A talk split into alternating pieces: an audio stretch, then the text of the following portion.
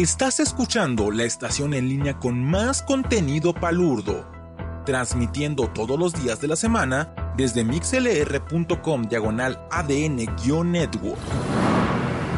Bienvenido a ADN Network, el código geek que nos hace diferentes.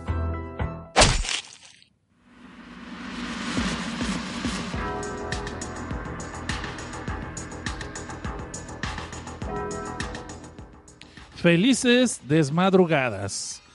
Les doy la bienvenida a otro episodio de su podcast Morbosón Quincenal, donde ustedes cochinotes sacian sus ah, ah, ganas así de lo que es moronga, tripas, sangres y de vez en cuando, pues, ¿por qué no? Así como que fanservice, desnudo todos y para todas y para todes.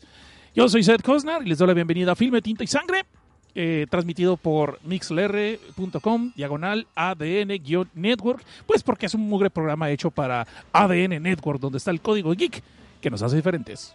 Y bueno, espero se le hayan pasado bonito esta quincena, esta, me hayan extrañado y tengan ganas de escucharme. Pues si no tienen ganas de escucharme, no sé por qué estarían aquí desvelándose, pudiendo hacer otras cosas más interesantes, más divertidas, como, pues no sé, teniendo vida social, yéndose a pasear, o día de perdida este, viendo Avengers Endgame por cuarta vez como cualquiera de nosotros, o ya perdida jalándosela, no sé, digo, jalándose las ganas de la flojera que uno tiene, ¿no? Es lo que quise decir, no ser pensados. Y antes de continuar, vamos a hacer la pregunta que no hice la quincena pasada y por lo cual tuvimos muchos problemas con el audio. ¿Cómo se escucha? ¿Se escucha bien? ¿Me escuchan a mí? Se alcanza a escuchar la música, pero no me tapa. Ahí les pregunto a las personas que están aquí en el auditorio en vivo, como Alexis Puma, César Leonardo Ramos Casas, Mike, Tiberacuba, Eric Gay Hernández, Kagegao 23, Juan José Arreolate y Janus G. ahí tengo como varias personas para que me puedan decir si nos está escuchando demasiado alta la música o si, si se escucha demasiado alto el güey, pues así, ni modo, no voy a hacer nada al respecto porque pues es su programa, ¿no? Pero en fin, se escucha muy bajo la música, pues prefiero eso porque la puedo arreglar en postproducción a como la otra vez que se escuchó muy alta y ya ves todas las broncas que hubo después que no pude, que no este, lo pude corregir después entonces así lo vamos a dejar. Pero lo vamos a dejar así. Dice que Tiaracuma dice que es Joto, pero que se escucha bien. Ah, bueno, compa, aquí, aquí no le hacemos feo a nadie. De todas maneras, estás bienvenido. En fin. Entonces vamos a empezar. Sí, ya le subí un poquito la música a ver si se, se sale mejor. Ahí ustedes díganme si no me tapa. Ya nos acaba de llegar. Dice que, ok, ahí lo me dicen. Ok. En fin, Podemos empezar con muchas cosas. Uh, tuvimos ahí más noticias. Se nos fue Chubaca, Chihuahua. Yo sé que esto debería ser mejor desde abajo, pero como de hay que grabar otra vez desde abajo está canijo. Lo digo, estamos de luto. Es la nota fúnebre de esta quincena. Se nos fue Chubaca, Chihuahua. O sea, ya con eso, pues, ¿por qué te llevas a él y no a Ryan Johnson? ¿Por qué? ¿Qué te hizo Chubaca? Pero en fin. En fin, a lo mejor este, allá arriba ocupaban que le hiciera alguien un paro con todas las bebidas a Carrie Fisher, ¿no? Y con todas las drogas y todas las cosas, porque pues allá debe haber un montón de habidas por haber. Ni modo que se mueran por sobredosis allá arriba. Digo, quiero pensar que están ahí arriba, pero bueno, no sé, en la religión de Star Wars creo que no hay cielo ni infierno, pero bueno. Ah, no sé, hay infierno, porque Han Solo lo dice en el Imperio Contraataca. Y si no sabían ese dato, ahí va un dato de Virgen Desesperado que les acabo de decir. Son cristianos en Star Wars. No, no creo, creo que no. Pero si hay infierno, es lo que dicen ellos. En fin, ya basta de Witty Witty, que Star Wars pertenece a otro podcast. Aquí ustedes están para hablar o escucharme hablar de monos chinos, monos, monos japoneses también, que son la mayoría, y coreanos cuando se nos cuela un otro título así, de los manguas, que también son interesantes, sobre todo para las cosas porno. Pero este programa no va a haber porno, lo siento, eso sí, va a haber tripas, destrozos, desagües, divorcios, incesto. Ay, Jairón, perdón, se me coló esta. Déjeme, déjeme quitar este manga. No lo vamos a poner este manga. Este manga no. Vamos a quitar este manga. No, incesto y no. Ok. Eh, bueno, a menos que ustedes lo quieran. Y ya vi que están poniendo la gallola se enciende. Luego lo encontré dije incesto. Bola cochinotes. Por eso los quiero. Ok, basta de Wiri Wiri. Ya fueron los, ¿qué? los cinco minutos eh, del principio del programa donde no digo nada. Nomás les doy la bienvenida. Y el señor Suki acaba de llegar, así que le vamos a dar la bienvenida también. Entonces, si ya nadie me dice que soy demasiado alta la música, le voy a seguir así como estamos. Aquí es como estamos regulando, ¿no? Lo que es el audio y todo el rollo. ¿Soy bien la música? ¿Me oigo bien yo? ¿No sé muy alta la música? Una, dos, tres, nos vamos y luego no se quejen cuando salga en podcast de que está muy alta la música porque ustedes no me dijeron, ¿eh? Vámonos pues. Entonces, vamos a hablar de este manga, este sí es japonés, eh, de, de, una historia muy interesante. Apenas llevan unos 12 eh, episodios lo que alcanzo de leer. So, no me agarren a patadas porque no les voy a poder contar más allá de eso. Dos episodios, los leí todos, pero pues no hay toda esta, esta serie saliendo. Y se llama Gofu Go No Se Cae. O sea, quiere decir Gofu se queda bien parado y no se cae. en traducir el español. Ok, no, no quiere decir eso. Según eso, significa el mundo después de cinco minutos. Lo cual imagino que va a ser como que un manga de rapidines, ¿no? O sea, cuando va a llegar el suegro que no quiere hacer tuerza, cuando estás con tu novia, digo, bueno, perdón, me proyecté cuando estaba en la prepa. Este, perdón, no quise decir, no, este, este, el mundo después de cinco minutos, es una historia bastante interesante y el autor que escribió eh, esta historia que también hace el dibujo es Hiroshi Fukuda. A este cuate lo reconoceremos por obras como Jojo Shinjin, Muchi Bugyo y también por Muchibugyo, o sea, que es como una precuela y la secuela de alguna obra. No sé, ese tipo Samurai, es lo único que sé, no lo he leído, porque apenas me acabo de enterar que existe este compa. So, después si, si vemos que esta obra que sí me gustó, se me hizo chida, pues ya después le vamos a dar este, una oportunidad a otras obras, ¿no? Porque se ve que ya están más, más avanzadas aquellas. Y pues estoy tratando de leerles historias que no sean tan avanzadas, pues para que las puedan leer ustedes así cuando van en el metro, o en el camión, ¿no? Dependiendo de donde ustedes se encuentren. Y bueno, esta historia nos trae la narrativa de un morro pues, de prepa, como casi todos los pinches mangas que reseño aquí, porque no he progresado yo esta etapa, no sé por qué, que se llama Yamato Chiroaya. Y pues allá les cuenta el Chiro de que este compa es el mayor de dos hermanos gemelos, el otro es el hermano menor por cinco minutos, que se llama Yuto Chiroaya. Y pues esos compas desde que van creciendo se hicieron muy amigos de una morreta que se llama Michiru, ¿no? La cual pues siempre prefiere estar leyendo libros y todo el rollo y es bien nerd, pero pues, se lleva bien con estos compas que son bien desmadrosos. Cabe mencionar que estos, estos eh, gemelitos les gusta estar en el fútbol, siempre están aventándose la cascarita y de hecho están en el club de fútbol eh, de la escuela. Pero contra lo que ustedes pueden pensar, estos vatos no están haciendo crossover con los supercampeones porque pues, saben que el güey sí perdió las piernas y que todo era un sueño, así que pues no se quisieron meter en esa franquicia. Y me siguen ustedes lo que quise decir con esta referencia y estos compas, eh, pues siempre están así como que se quieren mucho, ¿no? Los tres. Y no creo, no piensen en cosas cochinotas, no estoy hablando de eso. Estos desde chamaquitos crecieron juntos, eh, Michiru, el Yamato y Yuto, ¿no? Y entonces, cuando ya están en la época de la prepa, pues, contrario al principio de la historia, cuando Yamato, que era el hermano mayor, era como que el más experto para todo, era el más aventado, era el más diestro, era el más veloz, cuando fueron creciendo en la prepa, es el hermano menor el que se está llevando casi toda la gloria, es el mejor deportista, es el más simpático para la gente, es el que tiene como más pegue con las morritas, y pues el Yamato ya se siente así como que acongojado, como que ya nadie lo pela, como que ya pasaron sus cinco minutos de gracia. Pero siempre se guarda todo eso, pues porque ya sabes que los japoneses se guardan todos los sentimientos siempre, ¿no? Y por eso se andan suicidando luego. Pero este es asunto de otro harina de otro costal. El caso es que esta obra, pues, estos chamaquitos cuando andan creciendo en la prepa, pues Yuto ya se está haciendo mucho más experto para el fútbol ya está todo emocionado por entrar en el club de soccer. Pero pues el Yamato dice que él no le va a entrar, pues porque pues que hueva y pues prefiere mejor ser podcaster, ¿no? O youtuber, alguna tarugada así que no ocupe de tanto esfuerzo. Entonces, este, cuando ya están allí eh, eh, saliendo de la escuela en una de esas, van a este barrio que es este, muy famoso. Es una zona comercial de Tokio que se llama Ikebukuro, ¿no? Y ya hemos hablado de esta zona en otros mangas y ya sabemos que nada bueno va a pasar cuando los protagonistas van a esa zona. No sé por qué chicos siguen yendo, cuando se podrían ir a otro, no sé, otro lugar donde no pasan tantos desmadres. El caso es que en esta, de repente empieza a ver como una especie de terremoto y Yamato, que es el protagonista de la historia, siente así como una presencia extraña muy rara y dice, ah, cabrón, ¿qué pasó? Pero bueno, sigue caminando y creo que se me cruzó con otro manga, no pasa eso. Pero bueno, lo que sí pasa es que este compa, cuando van los tres caminando, se encuentra a un vato así, eh, eh, como que disfrazado de, Lord Sirius, así como de Jedi oscuro, con una capucha, no se le ve el rostro, ¿no? Y dice, oiga, joven, que si quiere saber usted su futuro, yo le puedo ayudar. Y, ah, sí, sí, gracias, ahorita no traigo, este, pues al rato con mucho gusto. ¿Cómo? ¿No quieres saber de tu futuro? Pues en serio, te conviene. Y es más, te puedo hacer eh, la profesión de que vayas a un viaje al futuro y luego regreses para que veas cómo te va a ir. Y pues así como que el Yamato está, no, sí, sí, señor, no gracias, ahorita no traigo ni para las tortillas, no esté fregando. Bueno, porque en Tokio las tortillas también se venden, pero son más caras. Entonces no traen para eso. Y dice, no, pues total que lo convence este compa que le quiere leer el futuro, no le quiere mostrar el futuro.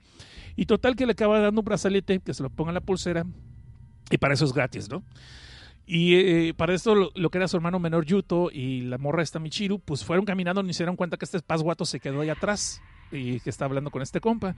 Se pone el brazalete y le dice que tiene que decir unas palabras, este, eh, unas ciertas palabras que le van a permitir viajar, viajar pero hacia el futuro. Desgraciadamente no puede controlar hasta qué momento del futuro va a ir, ni tampoco le puede este, prometer por cuánto tiempo va a estar allí. Bueno, de hecho sí, pero ahorita les explico eso. Caso que este morrillo, supuestamente para poder viajar al futuro, tiene que decir las tres palabras mágicas, Clatu, Varada, Nicto, y tiene que encontrar el Cronomicon. Ok, no, ya saben ustedes que eso no es cierto, en esa madre no va allí. Pero el caso es de que este morro pues ya está, eh, eh, empieza a ser como picado por la curiosidad de cómo, es, eh, cómo sería su futuro. Y él piensa dentro de su cabecita japonesa de que pues como que es, la morra está Michiru y su hermano pues como que sí andan haciendo amigas muy chido, ¿no? Y como dicen, no, se gusta que estos ya van a ser pareja, ya abuelo cuñado, pues a ver si no me dejan valiendo coche y después si me corren del manga, pues porque ya no va a haber espacio para mí. Pero no, este es otro tipo de historia, ¿no? El caso es de que este morro eh, le están diciendo que tiene que decir estas tres palabras mágicas y tiene que ir este, cuando él quiera regresar, tiene que decirlas otra vez. El problema es que puede viajar tanto como sean muchos años, muchas décadas y hasta siglos y no hay una forma de controlarlo. Entonces, el morro ya si explicado por curiosidad, pues decía estas palabras mágicas que son ultimo veritas tempus. Entonces tiene que hacerlas, recitarlas en voz alta y con eso voy a viajar al futuro y después cuando se quiera regresar tiene que decir las mismas tres palabras, ¿no? Este, bueno, pues para no hacer ese cuento cansado, este morro de repente se le hace fácil porque está chavo y pues porque para un lado tiene que agarrar esta historia y menciona estas tres palabras mágicas, ¿no? Y de repente, pues se ve como que el vato, de repente hay un gran resplandor, pero no ve gran cosa de diferencia en el futuro. Y se queda, pues, güey, pues todo se ve igual, no ha cambiado nada. No más que la persona esa que le estaba dando brazalete, que estaba leyendo las fortunas, pues ya no se encuentra allí, ya desapareció. Entonces, eh, empieza el vato. Para eso, Yamato tiene este como que un, un instinto del olfato muy avanzado. Y menciona, se me hace un poquito raro porque todavía no sale a colación en la historia esto para qué va, ¿no? Pero por eso se los voy a mencionar nomás por si las dudas. Que resulta ser que el morrillo tiene un, eh, un sentido del olfato muy avanzado y que cuando está con su hermano y con su amiga, supuestamente hay en el ambiente un olor muy agradable. No sé, creo que se llama perfume eso joven, pero bueno, vamos a dejarlo por el estilo. Y el caso es de cuando él se transporta al, supuestamente al futuro, ve que nada ha cambiado, pero sí empieza a oler como algo distinto, como que hay algo en el ambiente muy raro, pero no lo puede ubicar. Para su sorpresa, pues se encuentra otra vez a su hermano, a Yuto y a Michiru. Y dice, ay cabrón, pues esto no se han cambiado casi nada, no ha pasado absolutamente nada, pues, ¿qué, qué, pues, qué tanto pude haber el futuro? Y dicho, los morros se quedan, su, pues, ¿qué onda? Pensamos que te habías ido a casa, que nos habías perdido, pues pero aquí estás, ¿qué andas haciendo?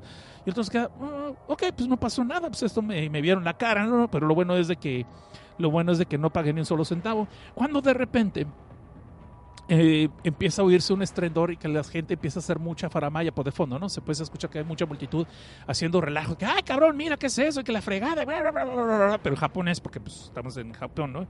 En, este, en Tokio, y que Kuburo, para ser exactos. Y de repente vemos que en la calle de repente se apareció una gran estatua, estatua, sí, lo dije muy bien, así como un monumento, perdón, ok, una estatua de Buda de esos clásicos budas que ya ves que no les encantan a los asiáticos el Buda, ¿no? Pero este de un Buda muy raro, ya ves que hay muchas variaciones de Budas, entonces este es un Buda que tiene en la boca un, un bozal, una, de esas mordazas sexuales, no sé si las ubican, que es como una bolita de ping pong, pero con unas eh, eh, ataduras de cuero. Y aparte, este Buda, eh, a pesar de estar sentado en flor de loto, sus manos están apresadas con una especie como de yugo de madera. Lo cual está bien marihuana el asunto. Dije, pues ha de ser el Buda masoquista, el Buda sexoso, no sé, el, el, Buda de 50 sombras de Grey, pero en japonés, no sé, alguna cosa. Y pues la gente se queda, ah, cabrón, pues, ¿de dónde salió esta estatua? ¿Y qué pasó? ¿Y por qué está aquí? La fregada. Y toda la gente dice, ay, será, un, será, será algo así como una promoción, será un evento de una película, fregadas. Total, que alguien va y se acerca y toca la estatua. Y no, realmente es una, estatua, una, una estatua de metal de verdad. Y la gente se queda, bueno, pues ¿qué onda? ¿Quién la trajo aquí? ¿Es un cosplay o qué fregados? Y de repente empiezan a ver que la estatua se empieza a mover, ¿no? Y ya les dije que las manos las tienen como atadas con una especie de cebo, con una especie de, no me acuerdo cómo se llama esta, sí, un cepo de madera. Pero empieza a, a, este, mover, a alzar las manos, a moverse los ojos, a hacer ciertos gestos y la gente está toda, ah, pues ahora qué chido hacer promoción de algún evento, alguna tarugada. Y de repente eh, este Buda eh, entrelaza sus manos, alza las manos sobre su cabeza y madres, cabrón, empieza a soltar madrazos a toda la gente que lo estaba rodeando, los empieza a masacrar. Y Dios solo trancazo se venta como cinco cristianos, pero pues a lo mejor son budistas, no sé. A lo mejor porque eran cristianos japoneses los mató.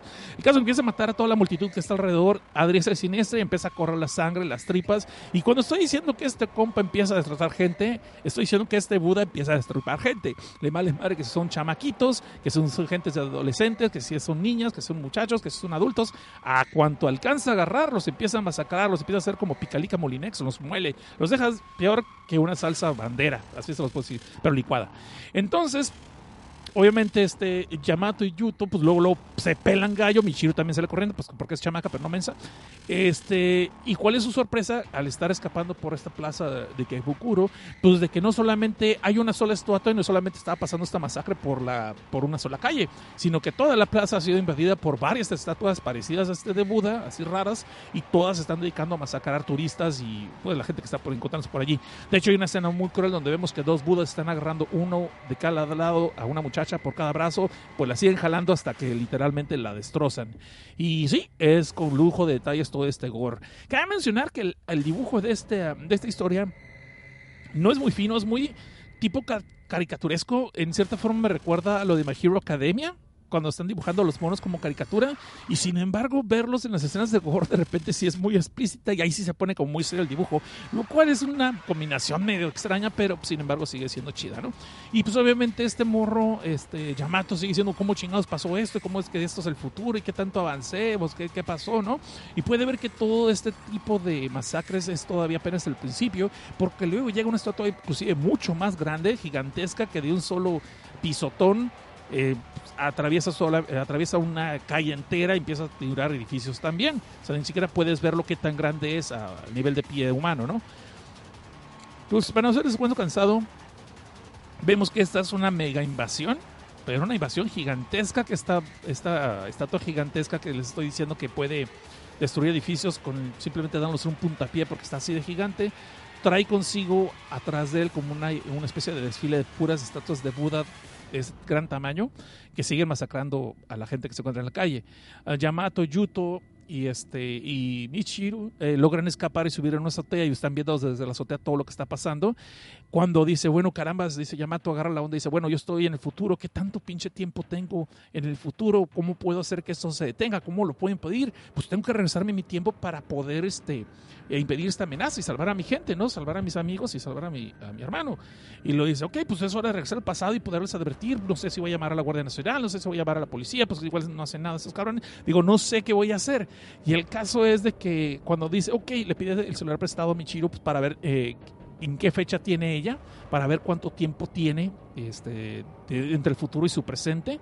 Cuando se topa la sorpresa de que en el celular de Michiru se ve que es exactamente el mismo día, solamente cinco minutos adelante de su propio reloj, de su propio teléfono. Queda su verde. O sea, este compa nomás avanzó en el futuro cinco minutos y todo este destrozo y masacre que está viendo iba a pasar en su, mismo, en su misma realidad. Pues en fin, el caso de que este compa al ver eso se queda todo frustrado y, y empieza a ver, bueno, ¿y ahora qué podemos hacer? Si solamente a veces cinco minutos el tiempo, eso no me da tiempo, no me da chance de hacer absolutamente nada, ¿no? Y este, de aquí pues lo más que les puedo contar es de que los problemas se van a poner peor. Esta es una de esas obras donde no les conviene hacer quinielas de ver quién sobrevive, quién sale adelante. Y estoy incluyendo a los tres protagonistas. Bueno, obviamente el protagonista, protagonista, pues no todavía, por lo menos hasta el episodio 12 no le ha pasado nada tan feo. Pero de ahí fuera las otras personas están sin protección. So ahí se vale ver quiénes. Para eso habíamos conocido varios amigos de Yamato de la escuela. Y algunos de ellos pues se llamaban para la segunda página ya no están. Otros todavía sobreviven, pero pues no les sé si tengan un contrato muy largo porque pues aquí cualquiera puede convertirse en cadáver cualquier momento, lo cual es lo que me gusta de las historias, cuando no puedes de veras eh, asumir que alguien va a sobrevivir nomás porque es el prota o el amigo del prota. Y de ahí les puedo contar de que hay Híjole, es que sí. Vamos a dejar la sección de lo demás que vamos viendo. De en fuera les puedo contar la historia, está bastante buena, está bastante interesante. Eh, lleva ahorita solamente 12 eh, números, lo que yo alcancé a leer. No sé si ya esté publicado en otros lados. Busqué esto a ver si estaba en Amazon para ver los trades, a ver si más trades, comprar uno o dos, porque sí me gustó bastante.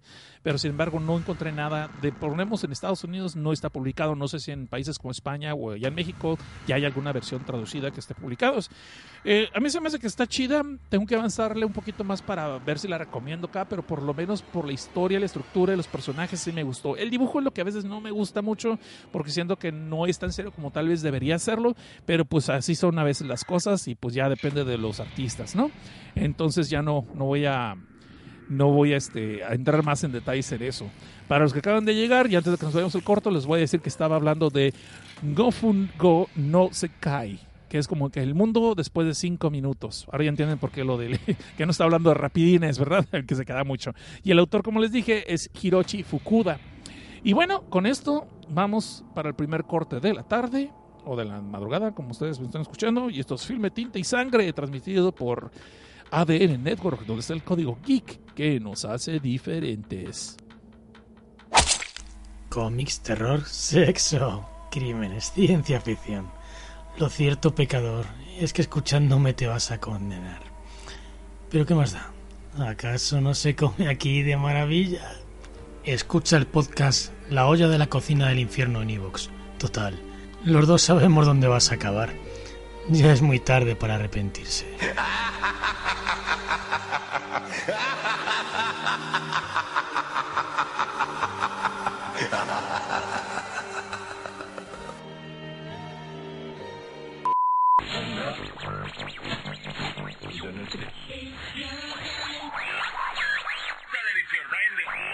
Hola, si estás escuchando esto es porque tienes buen gusto.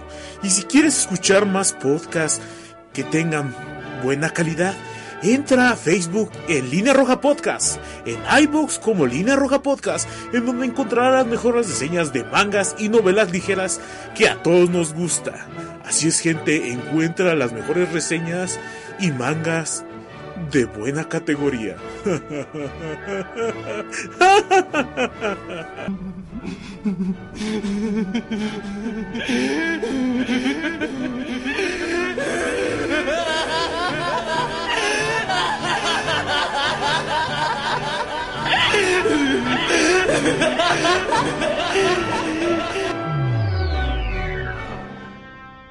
Después de seis años, perdido en el espacio, regresa.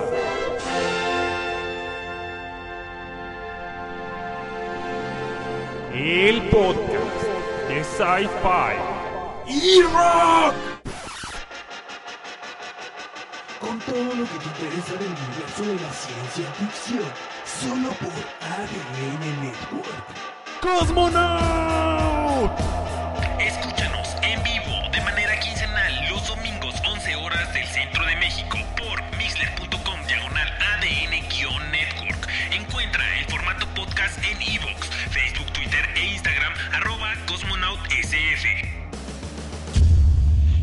Cosmonaut. Y regresamos. Estamos entonces hablando de mangas japoneses, de terror, de suspenso y, ¿por qué no? Chichis, pitos, nalgas y todo lo que se nos antoje. Digo, porque este programa nunca ha sido para horario familiar. Ya lo hemos dicho hace mucho tiempo, pero bueno, creo que tengo que hacer un nuevo spot sobre eso porque ya me llegaron ahí reclamos. Y bueno, este. Dice aquí que dice Mario GS79, dice que como que los tacatacas tienen broncas con las hordas de cosas con apariencia botarga. Híjole, sí es un tema bien recurrente en muchas obras de esas. Dice Eric Guy Hernández que jajaja, ja, ja, me ganaste el menumento. Pues a huevo, pues, y yo. Dice yo, Juan José. Ah, mira, acaba de llegar. Saludos, saludos, saludos. Y de ahí. Nosferatu acaba de llegar también. Un saludo a él. Y bueno, ya viendo que ha llegado más gente, déjame ver. Está, ya dije, Amida Mar también llegó. Carlos Lee Cruz, Y este, Javier Esp. Javier Esp. Y este, ¿quién más llegó? Oscar Jacinto, ah, mira, no, estaba él. Ya me tenía con pendiente. Todos llamando a Carlos Congales. Oiga, ¿no está Oscar por aquí? No, no, no está, ¿en serio? ¿No? Ok, ahí está. Y dice, el escuchar es promo de eh, promo de Quita y Sangre. Se nota un patrón con esas historias de onda de lo que sea que ponga aquí, como la riata voladora, que se resuelven todas iguales. Entonces, la que termine primero será el final de todas las anteriores. Eh, no, no, no, no. Este, hay algunas que acaban muy bien y algunas que acaban muy mal. De hecho, hay una que luego les voy a contar que llevo varios, varios este, veces diciendo, en este número voy a hablar de esta historia, que es una del clásico apocalipsis donde aparentemente ya no hay sobrevivientes humanos y después, pero una chamaca que anda por allí. Y es una historia con un giro muy, muy gentayesco, pero llevo como tres veces diciendo, en este lo voy a hablar y se me olvida al final, se me olvidan los datos y por eso tengo que hablar, agarro otro manga y acabo dejándolo en el olvido. Pero sí, ahí es como recurrente lo de las, lo de las invasiones con unos animales extraños, como que agarran lo del zombie pero le dan un giro propio y por eso me gustan. Y de hecho son los que me gustan también cuando cierta criatura, por ejemplo también está esta que ya les había hablado la otra vez, donde un sonido causado por unos insectos hacían que las mujeres tuvieran ganas de literalmente devorarse a los hombres. y estaban usando audífonos pues, para poder este, evitar ese sonido y, y que era contagioso, ¿no? Era una especie muy original de un, de un virus así, asesino, un apocalíptico, eh, post-apocalíptico, perdón. Eh, ¿Qué otros ha sido? Pues obviamente la de Pandemic, que es la de los pandas, las botargas de panda, que realmente son botargas de varios tipos, pero las de panda son las que más gente sale, ¿no? Este, ¿Qué otras ha habido así? Bueno, hay muchas, muchas. Y obviamente hay de zombies, hay muchas historias in- in- interesantes. Ah, también de los pescados gigantescos, la de Conguío, la de Chibuya Conguío. Ese lo estoy comprando, estoy comprando los trades. De hecho, ahorita el 3 creo que todavía no sale. Y qué más. Hay muchos de tipo de apocalipsis, pero me encantan. Dice Eric Guy Hernández que en esas historias siempre es lo más peligroso son los mismos humanos, ah, como la vida misma. Dice, pues de hecho sí. Pero también fíjate que es curioso que los protagonistas por lo general sí me gusta que son medio variados, que no puedes encontrar que es el mismo molde del personaje floppy. Para los que no entiendan qué me refiero con personaje floppy, es cuando ponen un personaje principal que es plano, totalmente blanco, totalmente para que cualquier persona se proyecte en él y por tanto diga que es un buen pro- protagonista que les encanta, ¿no? En el caso más extremo, pues es esta, la vela de Crepúsculo. ¿Y a qué me refiero con personaje floppy? Es que si lo defines bien, no puedes, puedes entender que ese personaje no sabes nada de él en el aspecto de que cuál es su color favorito, qué tipo de música le gusta, qué tipo de comida le gusta, eh, qué tipo de cosas no le gustan, eso porque no tiene ningún tipo de preferencias específicas precisamente para que cualquier persona se pueda proyectar en él. Eh, y es algo que me gusta que aunque sí son muy genéricos algunos protagonistas de las series que estoy leyendo y que estoy viendo, sobre todo en anime romántico de Slice of Life, ah, por lo menos en lo que son los de Apocalipsis, sí ven que los personajes no son tan iguales. Lo único que sí tienen como muy en común denominador, ah, también el de esta las, las muchachas mágicas del fin del mundo, este Mayu Choyo of the End, también me acordé de eso. Lo que sí tienen estos protagonistas es de que por lo general siempre dicen, ay, qué pinche vida tan aburrida, monótona y que no pasa nunca nada interesante. Y les cae la voladora. Digo, en este caso una, una chica mágica voladora, ¿no? Porque es, es esta eh, el Mahu Choyo. Ah, pero en fin, también dice lo mismo el otro güey del protagonista de los pescados, este, que dice, ah, qué vida tan aburrida, que nunca pasa nada interesante. De repente salen unos, unos peces vol- voladores gigantes devorándose a los humanos.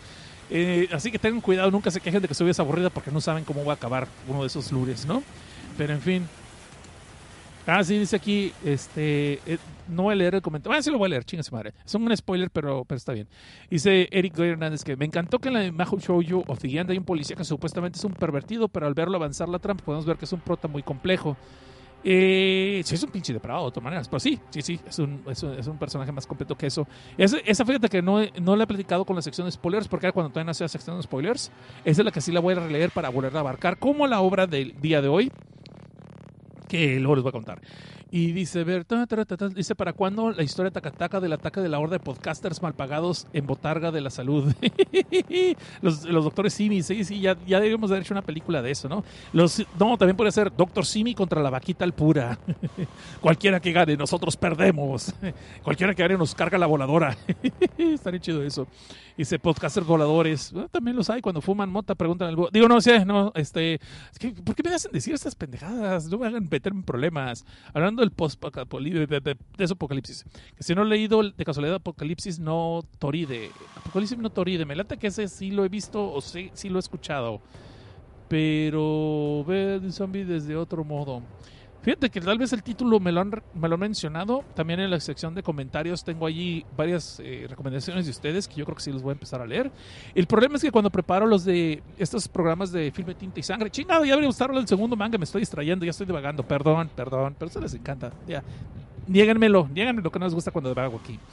Entonces, como estaba diciendo, hay muchas obras que sí veo y que se oyen interesantes, pero luego veo que son 120 capítulos, 130 capítulos, 216 capítulos, y como que ya para Filme Tinta Sangre, ya la veo un poco difícil. Aunque no debería decir eso porque Canoyo, Domestic no Canoyo, bien que me la aventé los 216 episodios en dos días, ¿verdad? Pero, pero es, porque la trama es muy interesante.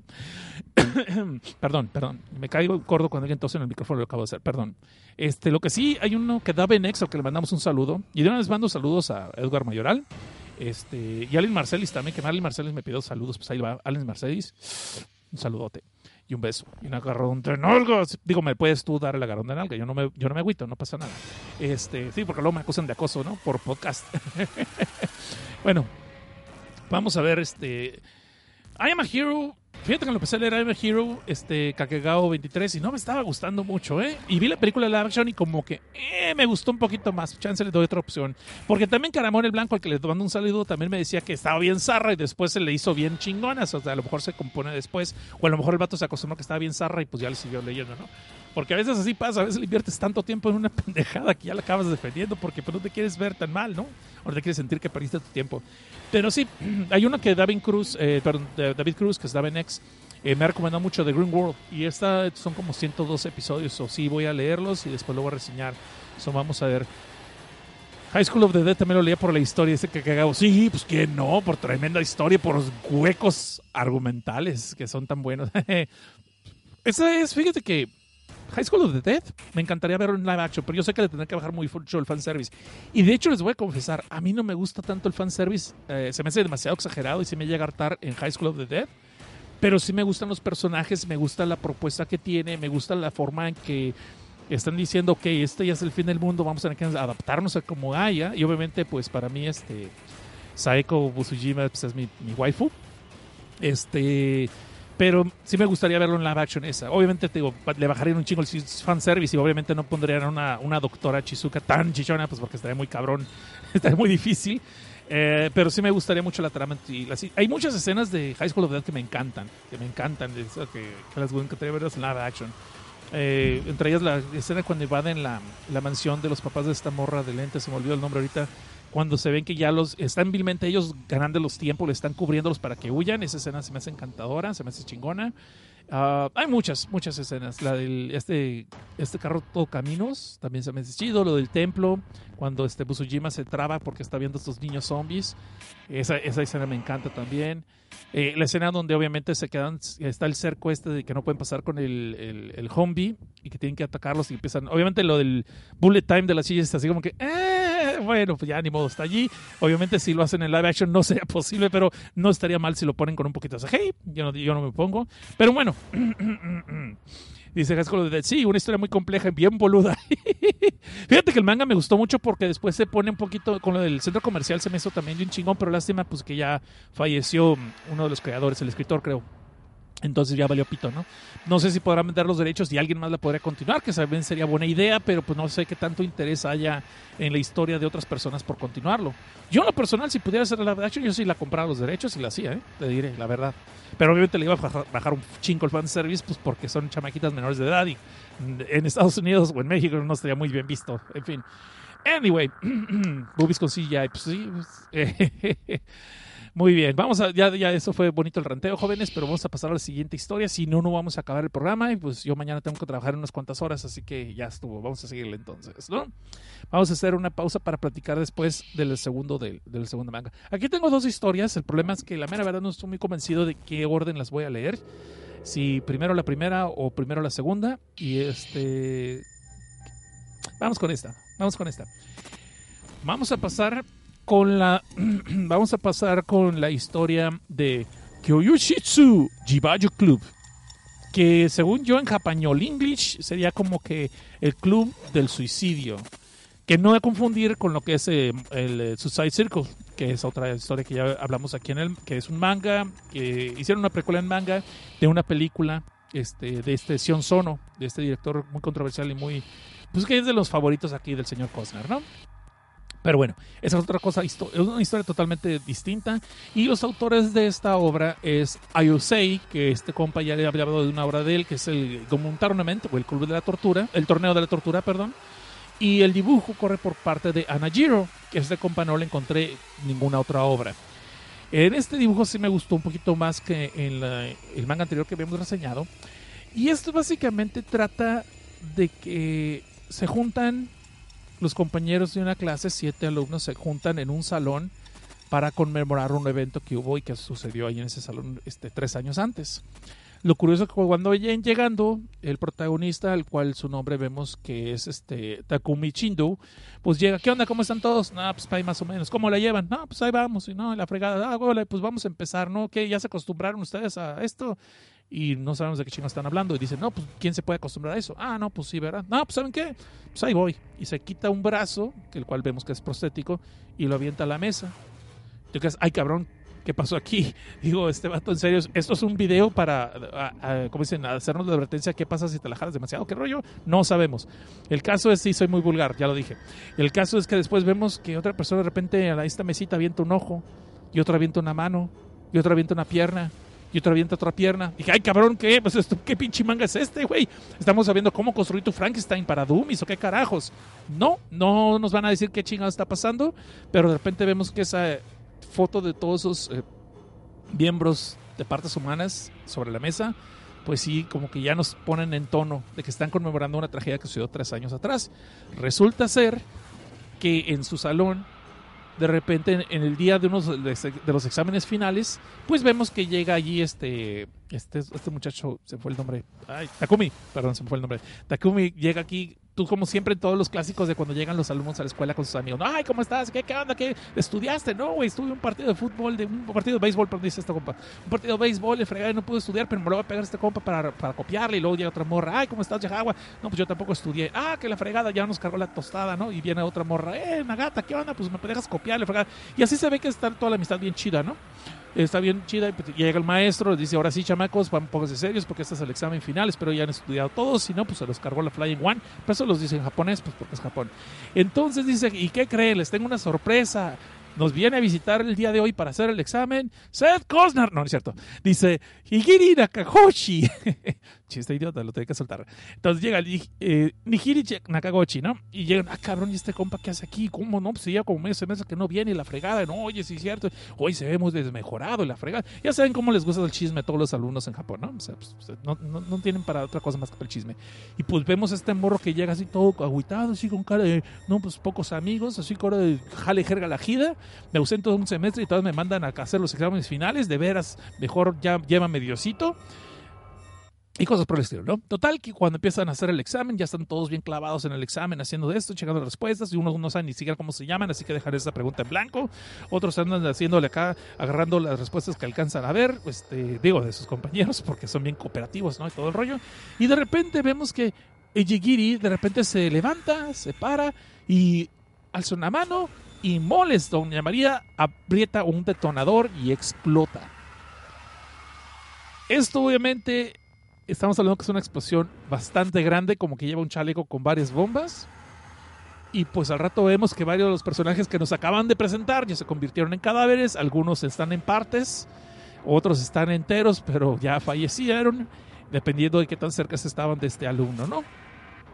De ahí inclusive podemos ver que el protagonista, el Takumi, que obviamente no se murió, está tratando de hacer que despierte esta morra, esta morra con la que se veía como que tenía ondita con el vato y pues cuando lo vemos que nomás se va a quedar con la parte de arriba, no porque la parte de abajo se haya convertido en una cola de pescado y se haya hecho sirena, sino porque pues, simplemente ya no existe. Y es una escena bastante fuerte, eh, hay bastante gore aquí, algunos perdieron un ojo, otras personas vemos que sí, totalmente quedaron destrozadas, otras personas están levantando y pues está la confusión de quién es quién de las personas que nos habían presentado, ¿no? Hacemos ahora sí el corte a tres años después y vemos otra vez la escena de cuando llega este Takumi a- a- con sus amigos, con los otros seis personas que sobrevivieron, que fueron los únicos seis que sobrevivieron de esto. Y podemos ver entonces otra vez en retrospecto, cuando se están presentando o se están saludando, que cuando pusieron todas esas, piernas, esas partes en la mesa, son las partes que ellos perdieron, son las eh, prótesis que están usando para más o menos conllevar su vida ahora. Entonces, entre ellos, les voy a presentar así rápidamente, ¿no? Pero no voy a contarles mucho para dejar algo para la sección de spoilers. El asunto es de que aquí vemos que Takumi les dice que que qué chido que se hayan querido reunir después de tres años se hayan querido reunir para conmemorar lo que pasó y para recordar a los, a los amigos caídos y todo el rollo, pero pues que él desde hace tres años ha estado investigando por su lado lo que pasó el incidente y siente que lo del suicidio de este morro no fue simplemente un suicidio deliberado, sino que tuvo ayuda de alguna otra persona y es más sospecha que hubo un cómplice dentro de la escuela, dentro de ese mismo salón. Y esto lo dice porque un poco tiempo después de la tragedia que se conoce eh, de este evento como la, la, el el- la bomba de la escuela Chiroiwa, otro morro que también era bulleado, porque disculpen, creo que no mencioné, Hijiri era clásico morrillo que, tom- que los, los bullies del salón y pues por eso decidió llevárselos de paso para suicidarse. Y luego vemos por qué, se por qué decidió llevarse más gente. Pero el caso es de que hubo después de esa tragedia otro morro llamado Kazuya Sugawa, Sugaya, perdón, de la escuela Yokohama, donde también había estado siendo bulleado por mucha gente, ya estaba hasta el gorro y decidió este, también suicidarse con una bomba, con un chaleco de varios explosivos. Entonces, a partir de ese evento, este, Takumi se da cuenta de que tal vez estos suicidios tienen una relación entre sí y que hay otra persona que les estuvo ayudando o que los estuvo inclusive alentando que lo cometieran el suicidio. Y aparte que es un suicidio con asesinato, ¿no? O sea, es una muerte masiva, no es solamente un suicidio eh, de una persona, valga la redundancia. Y ya saben qué quiero decir. El caso es de que este compa dice que la- él sospecha de las personas que sobrevivieron que la otra persona que puede estar involucrada está junto con ellos. Obviamente al principio a estos no les cae en gracia y vamos conociendo poco a poco a las personas que están allí y vimos lo que ellos perdieron, digamos, en esta explosión. Tenemos a Kade Nagata, que es una chamaca que se ve la clásica muchacha así estudiosa, que usa lentes como lleva todo el, el cliché, y pues que ella perdió un ojo. Tenemos a Yokichiho Doji, Doi, perdón, eh, Yoshihiko Doi, que este era como el vato atlético del grupo, pero buena onda, no era clásico mamón, era un vato buena onda, y él perdió una mano. Tenemos a Kohei Morikawa, que es el clásico vato acá gordillo de lentes, y él perdió dos dedos cuando estaba haciendo el examen y que explotó la bomba. Tenemos a Hina Asakura, que es la clásica morrilla que se ve acá sabrosona, que es guapetona, y pues esta morra es la única que no pone nada en la mesa, porque lo que ella perdió fue un riñón, cual pues no, obviamente, pues ya, ahí no está. No, no es pull out, no se puede sacar y poner otra vez, más para mostrarlo en el show ante él, ¿no? Y tenemos este también a Mitsui Yamaguchi, que es una morra así medio fresona, medio mal- maloncilla, y ella perdió una pierna. Al igual que otro morro que se llama Shinichi Nakai, que se ve como que se ve más morrito, más jovencillo que el resto, pero también estaba en el salón, y él también perdió una pierna. De ahí entonces, antes que podamos avanzar con la misma historia, vemos que en otro lado, al mismo tiempo, en otra preparatoria, ya llegó a la clase una morra llamada Mutsumi Serizawa. Y esta morra, en cuanto entro al salón, les dice, he decidido que voy a morir y he decidido que ustedes, varios de ustedes van a morir conmigo. Y se ve que nomás muestra que trae un chaleco eh, con bombas también. Y pues hasta aquí les voy a contar por el momento. En la sección de spoilers sí les voy a contar un poquito más porque esta sí me gustó un chingo y dos montones, que son dos montones más que un chingo. Esta era una... Tiene solamente ahorita siete números. Y obviamente en cuanto terminé de leerlos empecé a buscar si la podía comprar la obra, los trades, porque dije yo no hago, si los compro. Lo malo es que yo soy mucho de físico, yo quiero todavía comprar los eh, eh, mangas físicos. Ah, por cierto, me acaba de llegar el Devilman volumen 2. O sea, ya tengo la, completa, la, la- versión clásica de Devilman. Nomás me tuve que esperar- a que la bajaran de precio porque si estaba medio cariñosa, así de golpe 30 dólares está muy cabrón. O sea, ya me esperé que bajara un poquito de precio, entonces ahora sí ya la compré, ¿no? Y este, esta historia sí me hizo muy chida, a mí me gustó bastante. Eh, de esos siete números sí me convencieron mucho los personajes y más cuando empieza a hablarse un poquito más de la conspiración esta que Takumi asume que existe. Empieza inclusive a hablar de ellos y decirle, tú pasa por eso. Y por eso se los voy a hablar después, se los voy a hablar en la sección de spoilers si la quieren escuchar. Entonces, aparte de eso, estamos viendo lo que está pasando en la otra preparatoria donde está muchacha Mutsumi, pues ya tiene de reines a todo su salón también porque le estaban bulleando y que llegó harta. Pero también ella sí aclara que estoy aquí para matar a varias demás gentes porque no solamente vieron que me bulleaban y no hicieron nada, si hasta, sino hasta inclusive pudieron haber este, exhortado que la gente continuara bulleándome, ¿no? Y vemos que sí le fue de la chingada. Después, poco después, vemos que sí le fue muy mal.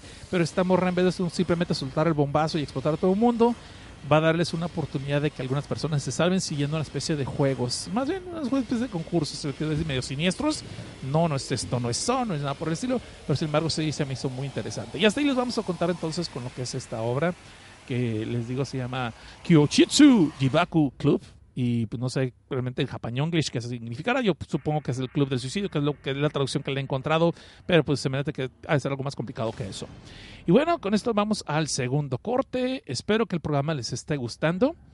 Y este, espero que después de esto, pues les eh, tengamos un poquito más de conversación si quieren, antes de pasar a la tercera hora y cerrar el programa. Yo soy Seth Cosnar, esto es Filme, Tinta y Sangre, y regresamos después de este corte de pruebas.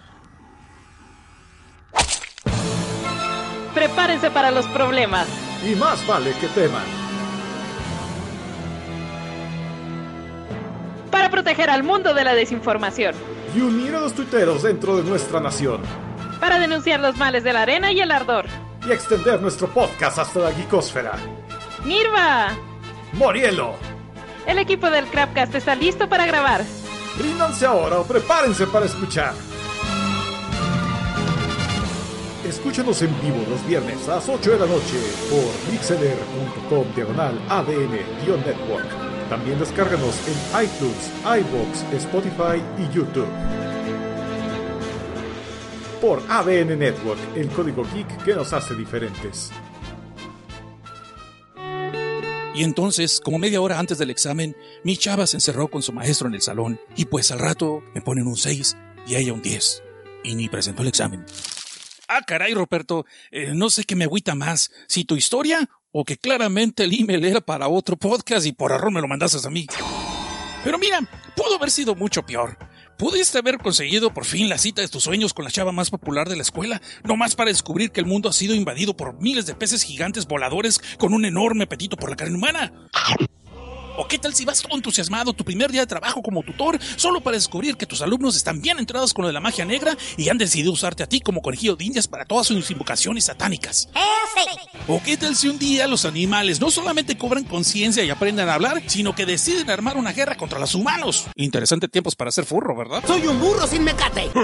Si todo esto que les acabo de contar no les hace mucho sentido, pero quisieran saber más, los invito a que me escuchen cada dos sábados en el programa Filme, Tinta y Sangre, donde hablamos de mangas y de cómics que abordan varios géneros, incluyendo el terror, la ciencia ficción y a veces hasta acaban con resultados sexuales. Por lo que les aconsejamos oírnos con audífonos si es que son godines, porque no queremos que acaben en recursos humanos, y si son menores de edad, no nos escuchen, si te están viendo tus papás. La cita es en mixler.com diagonal ADN-network, cada dos sábados a las 11 pm hora chilanga. Acompáñenme a escuchar, digo, este, escúchenme sin miedo, que ese se los traigo yo, mis queridos morbosones. ADN Network, el código geek que nos hace diferentes. Chance luego les explico cómo se arruga un correo electrónico.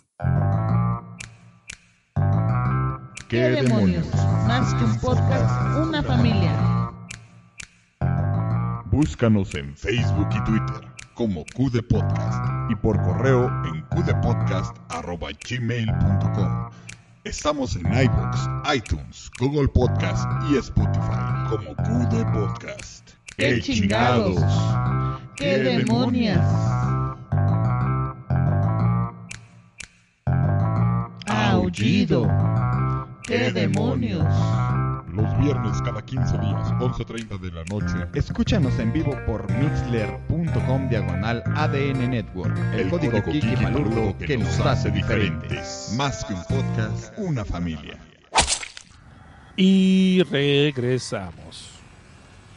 Esto es Filme, Tinta y Sangre para todos los despistados que no saben cómo llegaron aquí. Estaban esperando, no sé, otro programa más importante como Aullido con el Jim Lobo o Tres para llevar con el intruso. Bueno, ese ya no existe ese programa, pero de todas maneras, aquí es Filme, Tinta y Sangre, joven. Lo siento, esto es, lo que, esto es para lo que le alcanza, ¿no? bueno, vamos a ver qué dice la gente. No dijo nada. Muy bien, entonces podemos seguir con la tercera hora de la noche, ya para parar este, este programa.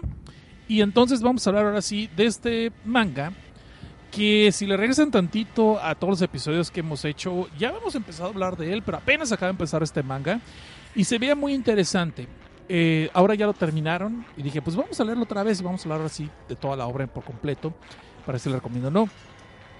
La obra de la que estamos hablando sí se puede traducir como La Princesa Insecto, eh, originalmente se llama Muchi Hime, y el guion corre por parte de Masaya Hokazono, que esta persona escribió Pumpkin Night, lo cual es un manga que a mí me encanta, que es bien goroso y que desgraciadamente ya no he encontrado más allá del número 14. Y ese sí lo quiero comprar, lo quiero ver en live action y aquí, aquí, pónganmelo aquí, aviéntamelo en la cara. Pero desgraciadamente no existe o no he encontrado más cosas. También escribió Kijikujima eh, o la isla de los adefesios, de los, de, los mutantes, eh, ¿cómo se llama? Freak Island, le pusieron en inglés creo. Y esa ya hablamos de ella también, donde pueden reconocerla porque hay un asesino con una motosierra, con una máscara de cochi, o más bien una cara de, la cabeza de un cerdo puesta en la cara y es bastante gorosa y de hecho no les conté esa con spoilers y tienen un chingo de cosas muy chingonas, muy buenas por las cuales ustedes también deberían de leerla, ¿no? Y que me trolearon porque me habían dicho que ya había terminado, terminado ese manga y ahí voy y me aviento de un solo zapetón, como que, como treinta y tantos episodios y al final salieron con que no habían terminado. Eso me quedé así con, me la dejaron encajada, ¿no? Y esa después vamos a hablar con ella de esa obra y la vamos a eh, volver a reseñar, pero así con todos los spoilers cuando ya se acabe, porque sí hay unas cosas bien what the fuck que tal vez ustedes les pueden gustar. Y esta persona de Masaya eh, ¿no? también ha hecho otras obras, pero esas son las dos primeras que les puedo eh, re- resaltar así, ¿no? Y el arte para este manga, para este Muchihime, fue, corrió por parte de Yusatomi, que también por el arte podemos reconocer a esta persona por Noah of the Blood Sea, que ya les hablamos de eso también, que es una historia muy interesante y el dibujo está bien. Y también hizo Kintan no Koibito. Que no, eso me suena a Coito Interruptus, pero bueno, dejémoslo así. No sé de qué caramba va a pasar eso. Pues resulta ser. Entonces, esta historia nos cuenta la historia de este morro llamado eh, Ruichi Tasago, que de un tiempo para acá, como unos 10 días, según nos cuenta la historia, está teniendo un chingo de pesadillas, pero todos tienen en común a un personaje. Y en la última sueño, cuando empieza la historia, estamos viendo que está llevando, así como si hubiera muerto y hubiera pasado, y lleva, lo lleva el caronte por el río Styx. Si no saben de qué está hablando, siempre es el río de los muertos. Y el vato va ahí en su canoa, siendo es, obviamente llevado por, por este por el vato del bote. Ya no sé, el lanchero, un lanchero muy picudo tal vez, pero japonés. Y el caso es de que este compa está viendo que en el río por donde él va viajando hay un montón de cadáveres, ¿no? Cadáveres por todos lados. Y de repente encuentra un cadáver mirando hacia arriba, que es de una mujer muy hermosa, una muchacha muy bonita, con unos ojos muy, muy llamativos. Y este no tiene nada que ver que está encuerada y todo el rollo. O sea, él se fija en los ojos porque es un hombre de buenos sentimientos, este compa. Ajá. El caso es de que le llama mucho la atención al rostro de esta muchacha porque lo ha visto en todos sus sueños.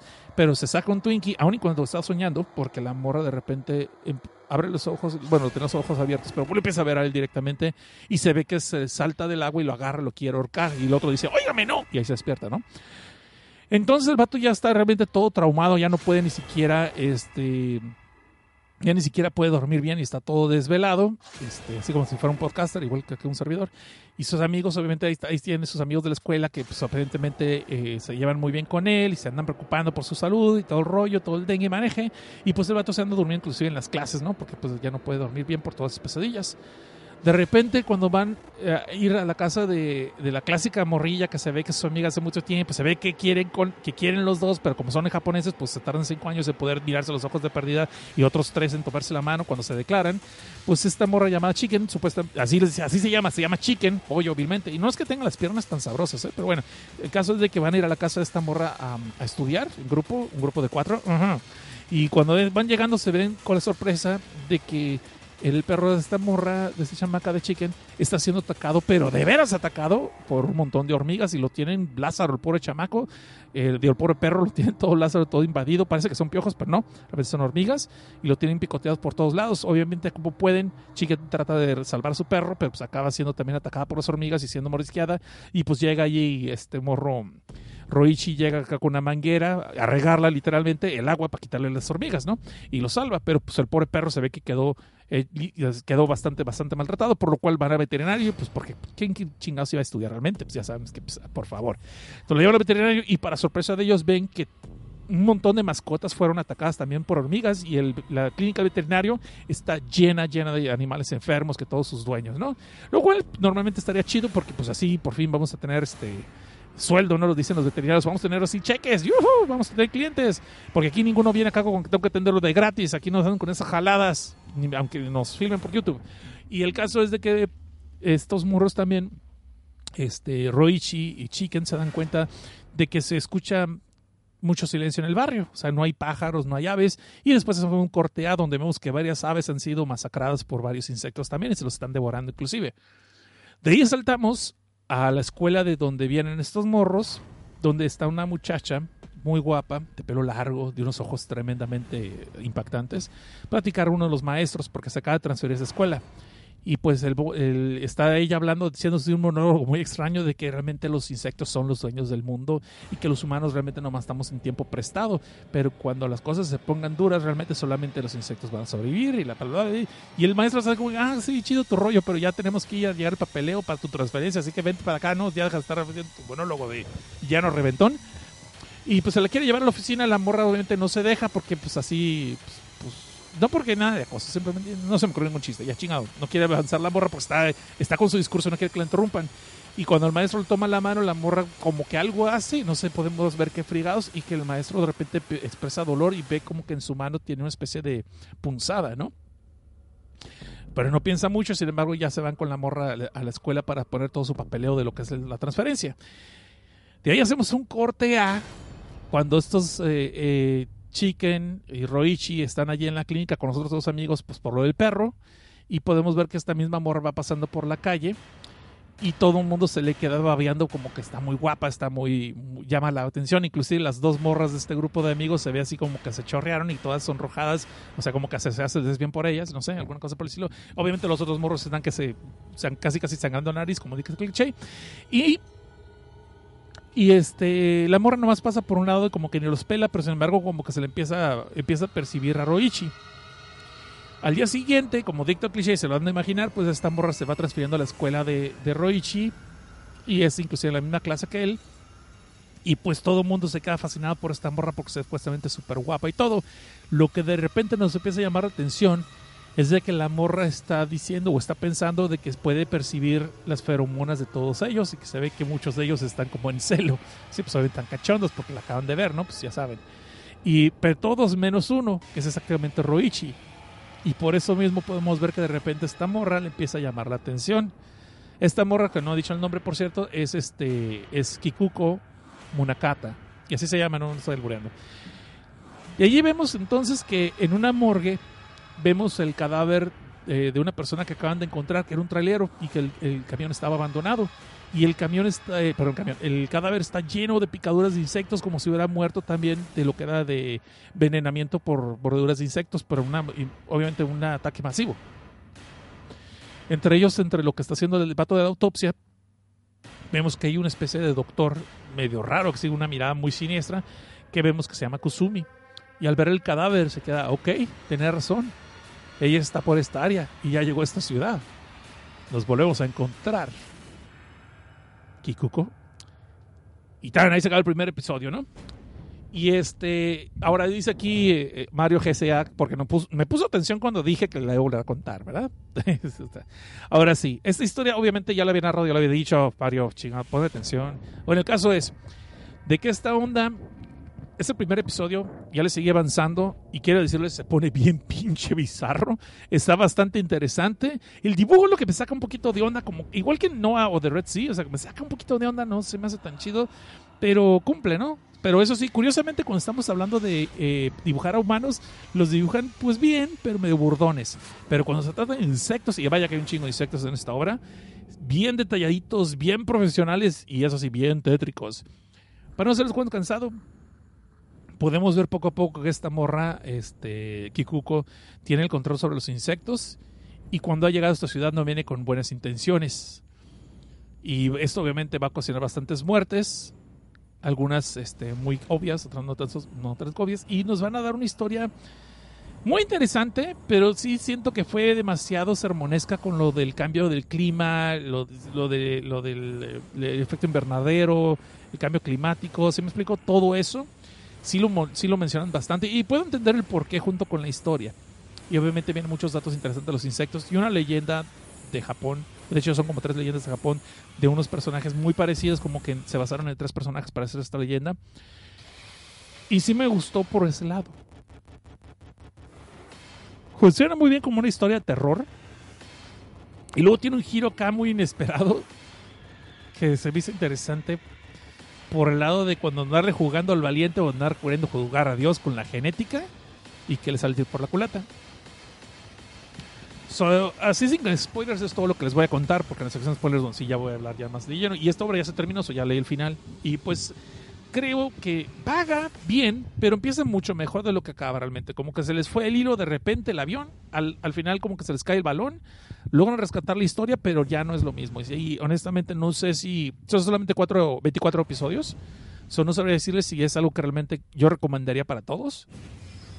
Yo creo que si no tienes nada que hacer, quieres ver la historia, la puedes leer, pero no te pasa nada si te la pasas y nomás escuchas los spoilers rápidos, así como que leer Wikipedia. No es una historia que me digas, que digas yo, ay, sí me mantuvo al borde del asiento. Por ejemplo, como en el caso del manga anterior que acabamos de narrar, ¿no? Este, este otro manga tiene solamente siete episodios y se me hizo mucho más interesante.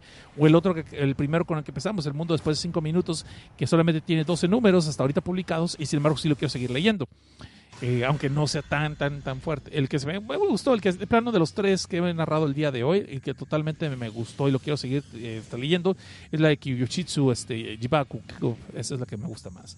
Y bueno, la mera verdad, hasta aquí les voy a contar sin spoilers, porque ya llevamos una hora y creo que ya ni se para entrar más en detalles y cupo los spoilers. Eh, ahí ustedes como vean si la quieren narrar o no. Digo, si quieren, si la quieren leer o no. Y por el momento vamos a darle gracias a las personas que se han quedado hasta ahorita, porque de aquí es donde empiezan a salirse mucha gente porque no quiere spoilers. Somos, vamos, a darle las gracias a Mike, Eric Gay Hernández, a Kakagao 23, Janus G, Oscar Jacinto, Guillermo N. Montalvo, Job Juan José, Mario GCA 79, Carlos Dalí Cruz, eh, Crossfire GS, eh, Dario Alexis, Les Nika y seis personas que no se pusieron un nick y por tanto ahí les va su saludo especial. Pero muchas gracias por haber escuchado. Y antes de irnos, vamos a darle también gracias a las personas que fueron a Evox, pues vieron a ver qué había, ¿no? Algunos tal vez están suscritos en Evox por nuestro canal, tal vez no, no lo sabía decirles, pero lo que sí sé es que fueron, llegaron y me metieron el pulgar para decir que les había, les había gustado, no les he metido yo nada, para que les haya gustado el episodio anterior de, obviamente, Filme Tinta Sangre número 20, que era puros cuentos este, chinos y nipones. Y tenemos que darle gracias a Mary Allen Parker, a Sergio Escotón, Carlos Rabiela, Dragonetza, Leo Balam, eh, Alejandro Hidalgo M, Daniel El Comón Sánchez Piña, Héctor Juárez, Cristian Zapata Descareño, Will Hanso, Roberto, Arcángel, Michelle Killer, Xochitl Jasso, César Ramos, Jorge Adrián Cruz Cruz y M. Gico. A todos ustedes, gracias por venir a meter el pulgar. Y de allí Nomás hay tres comentarios, así que nos vamos a aventar así rapidísimo. Pues uno de ellos de Geeko que está aquí, mira, luego, luego, dice que recomienda el, el manga Kami no Kodomo que dice que es un one shot, que no es de terror, pero en sí pues, eh, te saca mucho de onda. Y pues sí, lo vamos a leer. Es más, es que para el próximo filme Tinta y Sangre lo vamos a, a, narrar. Vamos a checarlo eso para entonces, para que no se diga que no hacemos caso aquí de la gente que nos hace recomendaciones. Y de ahí vemos al segundo comentario que es Xochitl que dice, muy buen programa. No puedo negar que soy una morrosona y me dieron curiosidad los cuentos para adultos. Te recomiendo la película de Changeling. No sé si hablaste de ella. Yo la vi con un doblaje castellano y le pusieron al final de la escalera. Y en los Méxicos le pusieron el intermediario del diablo. Ni cómo negar nuestras raíces. Primero que nada, Social, gracias por comentar. Y The Changeling es una película clásica de terror que siempre la menciona en muchos lados y nunca la he visto. Fíjate, yo creo que sí la voy a ver ahorita. Está en Shudder, por cierto, el canal que, estoy viendo de películas de terror. Ahorita no tengo mucho tiempo para ver cosas, por eso estoy medio atrasadón en podcast y en, mangas. Pero Changeling, yo creo que ya con eso ya le vamos a dar. Vamos a dar. Y hay que pinches traducciones. Eso de que al final de la escalera. Y, luego le habían puesto el intermediario del diablo. Ya no le faltó mortal de la muerte o algo así, ¿no? Para completar el cliché. Y pasamos a Sergio Escotón que dice, muy buen FTS. Dice, seguí tus primeras dos recomendaciones, 300 bits por second. Y tiene un arte un poco raro, pero las historias están bien. Los cuentos de hadas estuvieron muy padres, el arte y las adaptaciones. Todavía me falta el tercero. Dice, las historias cortas me resultan muy prácticas y fácil de leer, pues la falta de tiempo hace que haga de lado a todas las colecciones de muchos tomos. Muchas gracias y nuevamente felicidades por tu programa. Vamos, gracias por Sergio Escotón. Y sí, sí, de hecho, por eso yo creo que los cuentos cortos siempre van a tener un espacio para nosotros aquí en Film de Sangre, porque sí está un poquito difícil leer a veces obras tan largas. Y más si quieres andar reseñando friega, ¿no? Estar trayéndolas acá para andar reseñando a la gente cada sábado, cada dos sábados. Es un poco complicadón cuando son muy, muy largas. Ay, qué rico. Y de aquí pasamos a lo que son los comentarios en YouTube, que no tenemos, nos dejó aquí James Álvarez, que dice, excelente podcast. Pues muchas gracias. Dice, Jordan, ya lo escuché dos veces, XD. Pero no dice si le gustó o no le gustó. Quiero pensar que sí le gustó. Entonces también Allen Marcelis que dice, genial podcast, quiero saludos, bye. Y, ok, pues saludos y bye. Y aquí en Kiko, ay cabrón, otra vez. no es cierto, Kiko. Dice en Kiko otra vez que te recomiendo Kami no Kodomo. Es un one shot muy cortito. Y el de Fire Punch, que es muy bueno. Fire Punch, eso no me suena Fire Punch. Vamos a checarlo. Bueno, bueno, bueno, entonces no fue el mismo. Iba a decir que era comentar copy paste, pero no, no, no fue copy paste. Está chido. Y bueno, vamos a darle también gracias a los compatrones de este mes que pues, siguen allí al pie del cañón. Y no se rajan.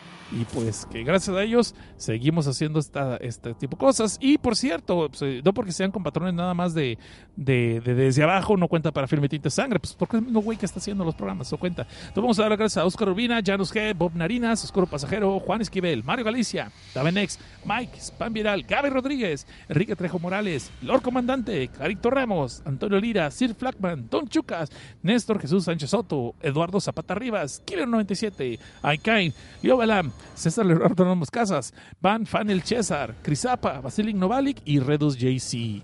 Neta, gracias por andar paseándose con lo que es el patreon.com del debajo y haberme ayudado en estos meses. Así que estuvieron muy duras las cosas y con lo que es el patronaje que ustedes tienen. Muchas gracias porque tienen, que saber todos ustedes. Ah, perdón, se me olvidó. Nosferatu y Leon Hamilton y Michi Kier. Tache porque me Ay, cabrón. Me pegué muy fuerte. Sé porque no, no había leído leído la lista completa. Perdone usted. Nosferatu, Leon Hamilton y Michi Clear. Ay, cabrón, me pegó muy fuerte. Muchas gracias porque sin ustedes, neta, ya hubiera dicho yo, ya basta y ya no me presento a hacer podcast en un buen rato. So, todos ustedes pónganse de pie y denle gracias a esos compatrones que son los valientes que siguen, los héroes sin capa del podcast desde abajo y filme Tinta y Sangre. Muy bien. Bueno, hasta aquí vamos a llegar. Vamos a poner el último bloque de promos para ya pasar a la sección de spoilers. Y los que se quieran quedar a sus spoilers, pues aquí van a estar. Y los que no, pues gracias por haber escuchado hasta aquí. Sigan chidos. Ay, perdón, perdón, perdón. Siempre se me olvida, ¿no? Vías de contagio. Si me quieren contactar, es arroba Seth Cosnar. Y también en Facebook y en el Twitter. Si quieren eh, contactar a este podcast es Film Tinta Sangre en lo que es este en Twitter y Filme Tinta y Sangre en Facebook. Ahora sí, gracias por escuchar. Sigan chidos y no cambian. ¿Está cansado de escuchar a sus compañeros de trabajo quejarse del bendito lunes? Ah, pues sí, lo peor son los pinchos chistes de Garfield o mi jefe mandando sus pinches memes. ¿Está harto de pensar que mañana es martes y aún le queda una larga semana por recorrer? sí, no mames, qué ganas tengo de tomarme una berra. Pero ni modo de que comience hoy porque ya sabes, ¿no? Que comience el lunes lo hace toda la semana, ¿eh? No le busque más, escuche mejor el Angel Cast Alive, con lo más retorcido del cine, series y todas esas mamadas en las que le gusta gastar su dinero. No me jodas, pero de verdad habla de todas esas cosas guays. Pues claro, es un show hecho para usted. Nah, mejor no, la verdad soy un amargado de mierda. Ah, pues a chingar a su madre. Usted también no le busque más y sintonice su terapia auditiva. Sintonice el Angel Cast Live. Todos los lunes a las 21 horas México. También disponible en iTunes, iBox y YouTube. Pierde el tiempo pero con estilo solo aquí en ADN Network. El código geek que nos hace diferentes. Mixler.com diagonal ADN-alto Network. Prepárate para escuchar el podcast más épico, con los conductores más preparados, mesas de debate y especialistas invitados, discusiones, teorías, hipótesis, todo en un solo programa dirigido para las mentes más brillantes. Una explosión de conocimiento directo a tus oídos. Oye, ¿Qué pasó? es que el promo siempre va a ser para Nerds with a Mouth. Ah, no, pues así está más fácil. Nerds with a Mouth. A veces buscamos noticias, de vez en cuando nos preparamos y una que otra vez le echamos ganas al grabar. Todos los miércoles en vivo por MixLR en el canal de ADN Network o por nuestro canal de YouTube.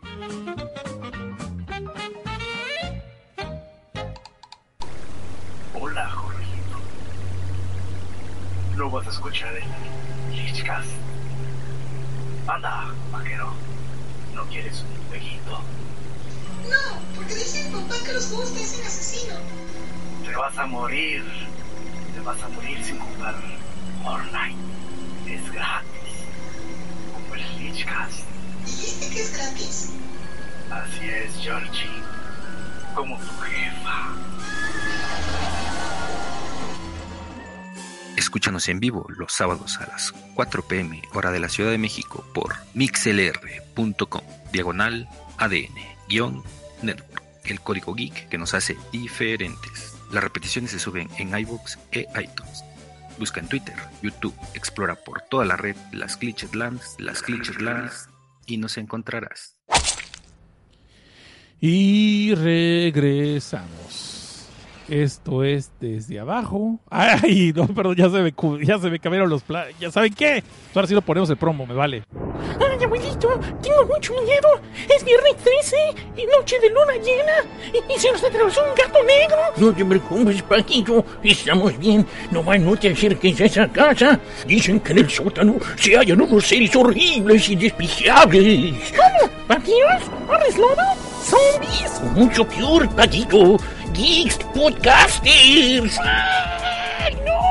Sí, y como no tienen vida, en un podcast llamado Desde Abajo, les polean las películas a cuanto incauto se lo encuentre. ¿Cómo puedes acabarlos, abuelito? No hay forma. ¿Y ¿Cómo puedes acabar con alguien que no tiene vida? Es imposible, Paquito. ¡Ay, abuelo, tengo miedo! No te preocupes, Paquito. Solo recuerda que no debes buscar en internet desde abajo.net. De lo contrario, hallarás reseñas, trailers y podcasts que podrían convertirte en otro geek que no tiene vida. ¡Ay, abuelito, ahora sí te la jalaste! Yo pensé que era en serio. Aquí tengo mi laptop, mira. Desde abajo, punto. ¡No, Paquito! ¿Por qué, Paquito? ¡Otra víctima más! Es que estaba chavo, se le hizo fácil. No, ustedes no hagan lo mismo. No vayan a desdebajo.net. ¡Sálvense! Ahora sí regresamos a filme, tinta y sangre. ya me saqué la espinita de que quería escuchar el promo desde abajo y no lo había puesto antes, ¿no? Ya está. Muy bien, ahora sí, me pregunta eh, Mario GSA, que no se acuerda cómo se llama el canal donde veo películas de terror. Eh, estoy usando Shudder, pero creo que ese nomás es en Estados Unidos. Eh, Amazon Prime Video también tiene buenas películas. Hulu van tres veces que lo quiero cortar, pero pusieron unas películas que vienen por parte de Blumhouse que estoy viendo y están interesantes, así que uf, ni modo voy a tener que aguantarme un ratito más. ¿Qué otra cosa? Dario Alexis aquí está todavía, qué bueno, qué bueno. Ay, mira, en vez de que se fueron, llegaron más. Llegó Alien Marcelis, a la que acabamos de mandar un saludo, por cierto. Qué bueno, mira, también Dario Alexis yo le había mandado un saludo también, ¿no? Y creo que más llegó. Pues llegaron la hora de los spoilers, yo creo que sí. Aquí está. Saludos, Cosnar, dice Alien Marcelis. Pues otra vez. ¿Qué pasó con Paquito? Se volvió podcaster. Dice que quejado. No, peor. Youtuber. ¡Ay! Pero de los que nadie pela, güey. De esos que siempre están. Suscríbete. Pues nomás su abuelita se suscribe. Así como yo empecé, de hecho. Y así como me he continuado durante casi nueve años. Que no sube la audiencia por más que le hago. No sé, ellas. Empecé a mandar nudes. Empecé así. Y aún así no sube. Es más, se fue más, fue más gente, güey. Pero en fin. En fin, en fin, en fin. Vamos a pasar así a la sección de los spoilers. Si usted está llegando aquí y apenas y no sabe qué horas vamos a estar eh, hablando y pues no quiere spoiler, pues, pues, pues, entonces ¿para qué llegó tarde? Si ya saben cómo soy, ¿para qué le llega tan tarde? En fin, mm, mm. vamos a hablar entonces del manga Gofu Go no Gosekai. Y como dije, es el mundo después de cinco minutos, ¿no? So, ya les había dicho que es la historia de dos hermanos gemelos que son los eh, entran en un partido de fútbol a pelear contra Oliver Atom y a Benji, ¿no? Entonces, no, no es cierto. Entonces, estos son dos gemelos que también juegan fútbol, pero no son esos güeyes, no son esos dos gemelos. Brincos dieran, pues porque se hubieran salvado de una situación muy peligrosa. En este caso, este dice, cómprate bots Don Cosnar como Germán. No voy a decir nombres, pero que sí hay un podcaster que creo que sí compró bots, que tiene como eh, 17 mil este, suscriptores y solamente lo ven 500 personas. Entonces yo creo que sí son bots, muchos de ellos. Eh, o como dicen que tiene dos mil y tantos seguidores y nomás lo escuchan dos, ocho personas. Pero bueno, no, no, ¿sabes qué? Prefiero, soy pobre pero honrado. Prefiero tener pocos escuchas para saber que son de neta, son reales. Y así está más chido, ¿no? Eh, que sí, sí, pasé el pack y se fueron suscriptores. Pues, ya ves, Marcelis, no todos aprovechan aquí el sabor de Melcocha. Y pues yo era visionario, yo siempre dije que tenía un cuerpo de Dios. Ahora que se habló en game, ya me van a dar la razón. En fin. En fin, entonces estamos hablando ahora sí, vamos a poner serios, Chihuahua. Es lo que me encanta de hacer los programas en vivo, que me distraigo con ustedes platicando en el chat. Pero es cierto, o sea, no los puedo invitar a todos a entrar al Discord y estar hablando todos constantemente en audio porque sería un relajo. Eh, no podré transmitir el programa. Pero pues esto es la parte que me gusta cuando estamos sabiendo aquí este, la plática con el, con el chat, ¿no? Dice el detective Cosnar. No sé, pero estaría chido. Sí, sí me apunto. El caso entonces, vamos a hablar de eh, Gofugo no se cae. Tenemos estos hermanos que son los eh, hermanos Chiroaya y tenemos a Yamato que es el hermano mayor y, eh, y, Yuto que es el hermano menor y esta morrilla que es la amiga de toda la vida, clásico que alguien quiere con ella, pero no voy a decir quién es porque sería spoiler. Ah, es spoilers, es el otro vato. Entonces se llama Michiru Samara, por cierto. Entonces de repente eh, Yamato pues al principio era como que el más popular, el más hábil para todo, pero conforme fueron creciendo, el hermano menor empezó a agarrar más popularidad, ser mejor en deportes, ser más activo las morrillas, eh, eh, más famosillo y todo el rollo. Entonces, como que empieza a sentir un poquito de celos, se siente, se siente un poquito opacado Yamato, pero sin embargo no le tiene coraje. Y de hecho ve que se lleva muy bien este Yuto, su hermano menor, con Michiru, y pues les gusta mucho la dinámica de ellos tres.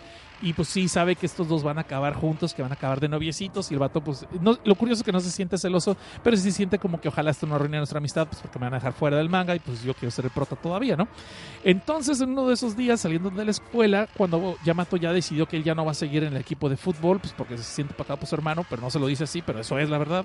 Este, pero no sabe qué va a hacer de su vida, ni qué onda con los clubes, quiere andar de huevo, ni jugando videojuegos, o peor de los casos, hacerse podcaster pues el, el, morro de repente en la calle se encuentra con una persona, así con un vato con una capucha, así todo bien, este, bien misterioso, que le dice que le puede ayudar a que vea su futuro. Al principio yo, Yamato dice, pues no, no quiero nada, no estoy chingando, o sea, pues, eso qué, qué jaladas, ¿no? De cuál fumó, pues no me pase porque no quiero andar igual y cosas por el estilo, pues lo dice en japonés. Y eh, al final le gana la curiosidad, más porque el morro, el otra persona encapuchado le dice que es gratis, no le va a cobrar nada, que nada más se ponga este bracelitito, diga estas frases mágicas, bidi badi boom, y se va a transformar, se va a, se va a transferir al futuro, ¿no? El problema es de que cuando viaja al futuro no va a poder este, controlar a qué década o a qué año va a viajar, no tiene control sobre ello pero cuando quiera regresar al pasado otra vez, solamente tienen que decir estas fases otra vez y es todo lo que tiene que hacer y va a poder regresar, ¿no? Entonces, como dice, se puede echar un viajecito al futuro, pues, ver dos, tres cosas acá interesantes, que es lo que pasa y luego se regresa, ¿no? Obviamente el vato entonces quiere ir a comprar una manaque de los deportes para hacer apuestas. Ah, no, esa es otra película.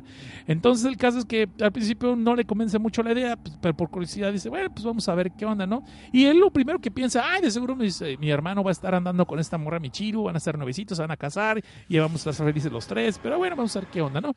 Y el caso que hace, dice las tres palabras mágicas, Clatu Barada Nictum, pero como no cerró bien el Necronomicon, empieza a tener problemas y los Deadites se empiezan a invadir entonces la playa. Ok, no, tampoco eso no es lo que pasa. Y hablando en serio, lo que pasa, pues dice las palabras último veritas vempus, ¿no? Y pues se transporta supuestamente al futuro. Entonces ya habíamos hablado de todo esto, solo nomás estoy repitiendo un poquito para los que acaban de llegar y no saben de qué estoy hablando. Entonces les estoy contando un poquito el trama, no se espere, ya voy a los spoilers. Entonces cuando se transporta a... Pues cuando vuelve a aparecer después de un momento que todo brilla, cuando vuelve a ver otra vez todo con claridad, pues puede ver que realmente está en el mismo lugar donde estaba y no ha habido ningún cambio en los edificios, no ha pasado nada fuera del otro mundo. Lo único que nota es que la persona que está encapuchada, que le dio el brazalete, ya no se encuentra allí. Y entonces llegan allí, entonces su hermano Yuto y llega Michiru y ¿qué onda? ¿Dónde estabas? Pensé que ya te en la casa y nos habías amatonado. ¿Qué, ¿Qué onda? ¿Qué poca madre? ¿Qué todo el rollo? De seguro fuiste a tragar unos patos, tacos del pastor y no nos avisaste, hijo de la chingada. Cosas por el estilo, ¿no? Pero japonés, pues son Japón. Y entonces, de allí de repente, escuchan una conmoción y ven que apareció una estatua de un Buda muy peculiar, que tiene eh, eh, en la boca un bozal, esos bozales sexosos como el de Pulp Fiction, al, al del pato del traje de negro, al Gimp, lo tienen ahí puesto, como así bozales, y al mismo tiempo tiene las manos atadas con un cepo. Y de repente la estatua cobra vida y empieza a masacrar a toda la gente que se encuentra en la calle, que está cerca de él. Cuando Yuta y sus amigos huyen para salvarse, notan que hay muchas más estatuas por las más calles de donde estaban, matando gente también. Y eso es una masacre tremenda. Logran ver, entonces escapan por el, el edificio a la azotea y ven que pues eh, hay sí, una estatua mucho más gigantesca, tan gigantesca que repasa edificios y está barriendo con todo. Y atrás de él viene todo un ejército de, de budas, de estatuas de Buda, perdón, como las que acabamos de ver. Lo cual obviamente empieza a ser una masacre mayor en, en escala increíble, ¿no?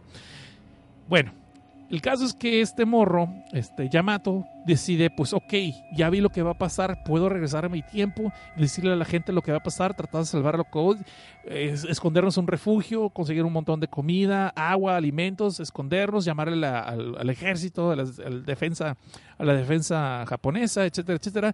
Cuando de repente se da cuenta que lo mucho que viajó son cinco minutos, solamente ha pasado cinco minutos de cuando estaba en el presente y viajó al futuro supuestamente. Entonces dice, pues en cinco minutos no logro hacer nada, no voy a saber ni qué onda. Y obviamente eso no se lo ha contado a sus amigos, no se lo ha contado a su hermano ni a, Michiru. Eh, para no se encuentro cansado, pues el vato siguen huyendo de todas estas, estas, estas estatuas, eh, las estatuas asesinas. Y de repente eh, pues se encuentran con más compañeros de la escuela y están tratando de huir.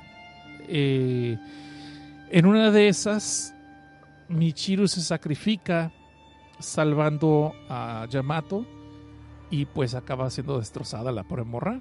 pero como si fuera una película hindú de Bollywood. La morra tiene todavía tiempo de aventarse todo un discurso como de 15 minutos diciendo, ay, cuida a tu hermano, pero no te preocupes, pero no te transportes al pasado todavía, si es que es verdad lo del viaje del tiempo.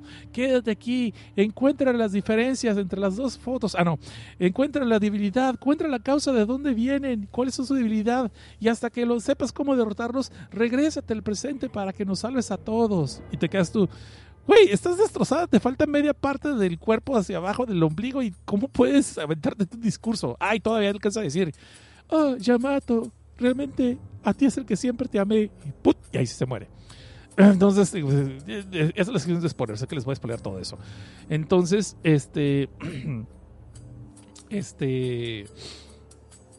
Eh, esa es una escena que sí, cre- creas no, sí se ve muy acá, muy emotiva, ¿no? Y podemos ver que los budas estos están destrozando, literalmente destrozando a la gente, no nomás los están aplastando con sus puños, sino que los destripan, los, los agarran de los miembros y los destazan así, de una forma muy, muy cruel. No sabemos por qué, no hablan ni no dicen nada, en absoluto. Y te digo que Michiro acaba muriendo, lo cual obviamente les, les pesa a los hermanos un montón luego, luego. Este, y después de eso, tiene unos momentos de flashback muy interesantes de cuando está contando del pasado y porque son tan, su amistad es tan grande y todo el rollo. Y pues como sabemos que Michiro era un genio porque leía mucho y era muy inteligente, es la que deduce que la mejor forma es primero encontrar la debilidad y después viajar al pasado para poder impedirlo, ¿no? A pesar que son solamente cinco minutos.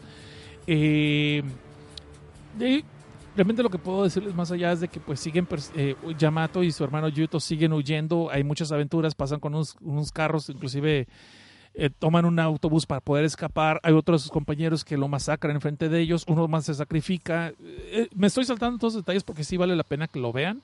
Eh, pues, a pesar que estoy spoileando otra cosa.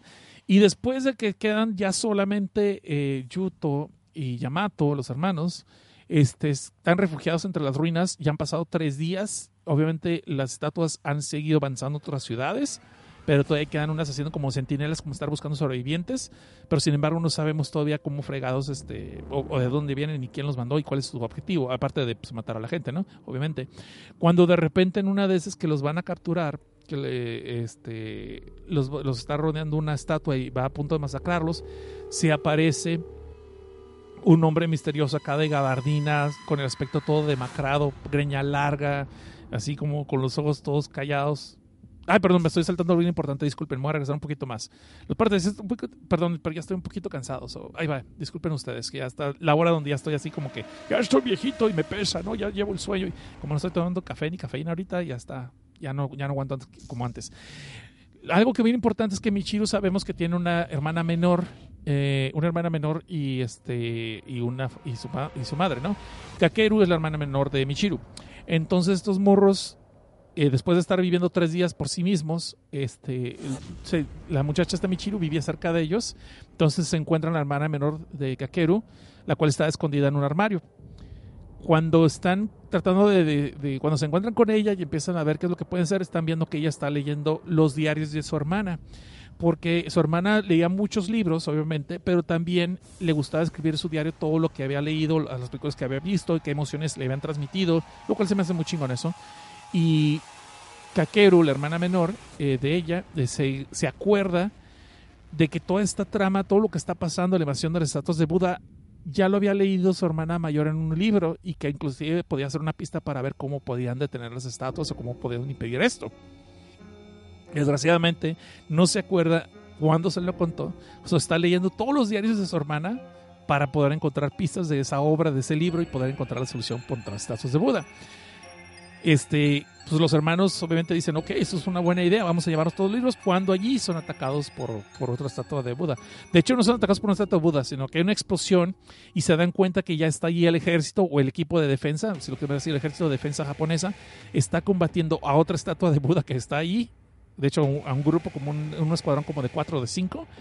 Y la explosión que acaba de ver pues, son los cañonazos con los tanques de guerra, ¿no? Y están peleando por ellos.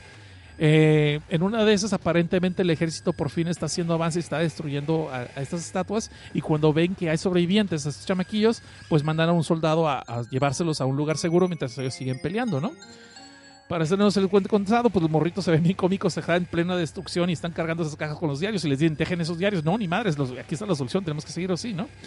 En una de esas entonces pueden ver que las armas de fuego realmente no les está haciendo nada a esas estatuas de Buda y el ejército, el escuadrón que estaban atacando, pues acaba siendo masacrado, aunque pues tardan en verlo.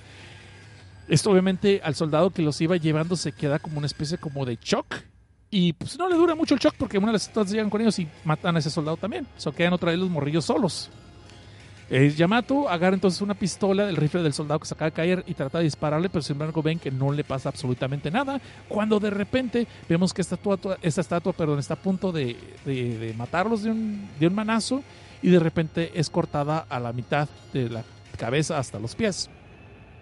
Cuando los chamacos se quedan, ah, cabrón, ¿qué pasó aquí? Se dan cuenta que ahí llegó esta persona que les estaba diciendo que tiene una, una gabardina, todo el pelo desaliñado, pelo largo desaliñado, acá con la mirada perdida, y que le- les dice, esas las armas de fuego y los explosivos no les van a hacer absolutamente nada. Lo que tienen que hacer es este, cortar la cabeza y el cuerpo de un solo golpe. Y dice, no les quiten jamás las ataduras que tienen en las manos o en las piernas. Y se quedan aquí, ah, cabrón, ¿y usted quién es, no? Y le dicen, no, pues yo no soy nadie. Soy solamente alguien que vino del futuro. Y te quedas, ah, cabrón. te quedas así. Entonces está chido porque dices, ah, cabrón, más viajeros del tiempo, ¿no? Y yo sé que muchos, y los voy a decir, como esas son spoilers, les voy a decir lo mismo que yo pensé. Eh, al final nos van a salir que este morro es el mismo Yamato que vino de más adelante del futuro. Pero no, aparentemente no es por allí. Después nos dicen que no. Después nos dicen que no. Pero entonces este morro, este vato que se les aparece, tiene un arma eh, muy extraña. Es más bien como una especie de esfera flotante, una especie de esfera metálica que conforme él quiere, la está controlando con la mente aparentemente. Y conforme él quiere, esa esfera puede transformarse en un arma distinta a voluntad. Puede hacerse una especie de, de hoja, como de sable, como de espada, y cortar a todos, en, cortar lo que él quiere, pero sin ni siquiera agarrarla, sin usarla en la mano, sino con la mente o puede hacerse una esfera un poco más grande y usar como bala de cañón, estar siendo per- perforando las cosas o las estatuas. Eso está chido eso. Eh, Está interesante este personaje, pero te digo que este personaje al principio yo también pensé que iban a salir con la jalada de que es el mismo Yamato del futuro, ¿no? Pero no, o por lo menos hasta ahorita no hemos nos han dado pistas de que no tiene nada que ver con eso, pero que él estuvo en el futuro también durante, ya peleando con esas estatuas durante tanto tiempo, cierto tiempo, y tuvo que regresar al pasado para ver si podía impedir la desgracia desde entonces pero pues no sabe muchas cosas de él todavía, nomás sabe cuáles son las, las cosas que les pueden destruir, pero no sabe cómo impedir. Y luego lo que sí les cuenta es de que las estatuas que están viendo apenas es el principio de la avanzada, son los como los soldados menores, los gigantes son clase, los tienen inclusive clasificados por, por tipo de, por grados, ¿no? Los budas que han estado masacrando a toda la gente son los grados F, sin embargo hay grados hasta la A, la cual él estuvo peleando con ellos y no les pudo hacer absolutamente nada con todas sus fuerzas y sus armas. E inclusive la clase S, que solamente la ha visto una vez en su tiempo, en el futuro de esta persona, y que es inclusive todavía más peligrosa, y es la que inclusive controla, como si fueran generales, controlan a los otros que son los budas. Se supongo que la S es la que vimos que estaba pateando edificios, porque está enorme gigantesca, o pues tal vez era la A, ¿no? Por eso no se cuento cansado, entonces este compa eh, se lleva a los chamaquillos y este y se lleva a los chamaquillos a un refugio donde encuentra otras personas que también han sobrevivido y entre ellos está uno de los este, atletas de la escuela de, de Yamato que era el capitán del equipo de, de fútbol y no, no se llama Benji ni se llama pues, tampoco este Oliver así que dejen de no se ven por allí. El caso es de que ahí se encuentran a una MILF una chamaca una muchachona acá de 30 años que es madre luchona pues, está sus chamacos su bendición como de, de como de unos 10 años y pues son simpáticos, me caen bien, y no porque la señora esté bien bifiona, ¿no? Y también un estudiante acá medio, medio, pues medio enclenque, pero pues así como de preparatoria. Y lo curioso es de que este hombre del futuro, este señor misterioso, ya este, tiene esa arma y le llama le, le llama el Genius, el Genius eh, Odd Genius, no sé cómo le podemos llamar Odd Genius, como fenómeno tal vez, dejémoslo así, como el genio fenómeno, que es la esfera esta metálica que les digo que puede usarlo para, para trabajarlo. Este persona que viene del futuro se llama Fukuyawa eh, Jiru. Y este compa es un científico, es un doctor de hecho. Y por medio de una jeringa que lo tienes que poner en la columna vertebral, puedes tal vez agarrar la habilidad de conseguir esta arma y poderla controlar. Ah, y digo entre comillas, puedes que, porque también entre las personas que se encuentran hay un soldado al cual después se lo ponen la, la- la inyección y sin embargo por su DNA no es compatible. No le pasa nada, pero simplemente no puede usar ese arma, no le parece. Y estos que tiene escondidos él en el, el escondite, a todos ya les hizo esta inyección. Entonces hasta la señora de 30 años que se llama Miyama, ah, perdón, Kazuki se llama la señora, Miyama es su apellido. También está Ren, que es el chamaquillo como de 12 años, que es su bendición. Tenemos este otro eh, Minato que tiene 25 años y este otro compa que era el capitán del equipo de fútbol que se llama este, Yominori. ¿Yominori se llama? No, es que Yominori. Entonces podemos ver que todos ellos tienen su propia esfera, pero les ha costado trabajo utilizarla. En una de esas son ellos, este, los, los chamacos, eh, los Yamato y Yuto, pues eh, dicen, no, pues yo también quiero que pongas esa inyección y pónmela, yo también quiero tener armas. El primero que es Yamato, que es el hermano menor, el hermano mayor del equipo, de, los gemelos. Y como les digo, siempre he sentido medio acá como que ninguneados por su hermano, porque su hermano, a pesar de ser menor, ha sido como más hábil últimamente, ¿no? Total, le ponen esta inyección que es eh, la OW este, 54 este, en la misma columna vertebral, lo que es la, espina dorsal. Y pues ahí el morro, este, el primero que se pone es Yamato. Y para sorpresa de todos, llega una estatua a atacarlos. Eh, para eso, disculpen si estoy saltando mucho, pero son detalles que se me van olvidando, estoy repitiendo ahorita. Yamato entonces de repente empieza a percibir el aroma. Recuerdan que les dije que este compa tiene como un instinto de olfato muy, un sentido del olfato muy desarrollado. Y no sabemos todavía qué va a ser eso en la historia. Pero aquí es donde de repente él empieza a sentir el aroma de Michiru. Y te quedas, no es posible si Michiru está muerta. Sin embargo, siente que aquí está, que está el aroma eh, de, Michiru. Sale a la calle del refugio este y se topa con un tremendo Buda que lo reconoce que ese fue el que mató a Michiru. So, suponemos entonces que la sangre de Michiru pues, está trayendo el aroma de él en esta estatua de Buda. Y pues Yamato inmediatamente se prende y se le, se le avienta a atacarlo. Y todos le dicen, no vayas, todavía no estás listo, apenas acabas de, de agarrar la inyección, no sabemos si ya pudiste desarrollar la arma y la fregada. Y este Buda que acaba de pasar, que mató a Michiru, resulta ser que es un comandante. Es de esas, de esas estatuas mucho más pesadas. Y sí, obviamente es gigantesca y es mucho más pesada y tiene a varios este, Budas, eh, varias estatuas de Budas de las menores eh, siguiéndolos. Es un escuadrón, como dicen, de esos que andan haciendo reconocimiento y tratando de, de, exterminar a los sobrevivientes, ¿no? Pues ya le pusieron la inyección. Ahí estoy confundiendo un poquito el orden. Por caso que le ponen la inyección y Yamato en cuanto se la ponen se avienta en friega a, pelear a pesar de que no debería de hacerlo y ve que parece una esfera metálica para él, toda negra, completamente oscura. Entonces va y se, va y se avienta y para sorpresa de todos empieza a destrozar a varias estatuas. Aparentemente sí puede, de la nada empezó a, a dominar, ¿no? No súper bien, pero empieza, puede manejar esta esfera, su genus, como decimos, su fenómeno genus. Y empieza a masacrar varias estatuas. Justo en una de esas se descuida y uno de los budas está a punto de matarlo cuando llega otra esfera blanca, atravesando también a otros budas. Ay, casi tiró mi bebida, perdón. Y pues ahí vemos que su hermano este, Yuto también ya se puso la inyección y también reaccionó en chinga, lo cual sorprende a todos los borros de que estaban escondidos, todos los que estábamos viendo allí, porque todos después comentan de que a ellos les costó como dos, tres días poder dominar esa arma, ¿no? Y esto se lo hicieron mucho más natural. Y pues eh, hasta aquí puedo contarles de lo que va la historia. Este, eh, empiezan estos a controlar sus armas poco a poco estos, y empiezan a causar masacres entre los budas. Los budas. Después vemos que también entra el capitán del equipo de fútbol con sus propia, su propio Genos fenómeno. Pero este vato en vez de man mandar la esfera como si fuera una bala de cañón, eh, lo que hace es de que transforma a esta esfera en una especie de guantaletes para poder pelear con, como si fueran puños, ¿no? Y cada quien hace su estilo según eso. Lo que sí tienes que estar manteniendo el contacto visual y estar consciente todo el tiempo de la esfera. Si no, si te distraes, la esfera deja de funcionar. O tienes que estarla controlando con tu, con tu concentración. Lo cual, también lo cual también significa que cuando acabas la pelea acabas bien cansado, tanto física como mentalmente. Y eso es lo que le sucede. Logran sobrevivir, logran acaparse con todo ese escuadrón que tenían de Budas, pero pues al final quedan todos cansados. Y es donde ya sale eh, a la plática, pues de que de, sale plática que Jiru eh, viene dos años del futuro. Si me explico, y confirman que la humanidad ya es casi casi destruida, que ya está 100% destruida. Por eso él a este pasado para tratar de, de, ir acabando con los generales y con otras cosas para que no fuera su futuro tan pasado. Digo, tan pesado, quise decir. Y pues hasta ahí llega la historia, hasta los dos episodios que he llegado hasta allí. Eh, está muy interesante, se me gustó bastante. Nomás digo que el dibujo sí es mucho como de My Hero Academia, así medio rarón el dibujo. Eh, no, no es cierto, no es, no es, el estilo mucho parecido, pero me refiero que se ve muy cómico para las cosas tan serias que están pasando y todo el destripe. Y sí lo recomiendo, recomiendo que le den una checada y lo, lo chequen a ver qué onda. Y este.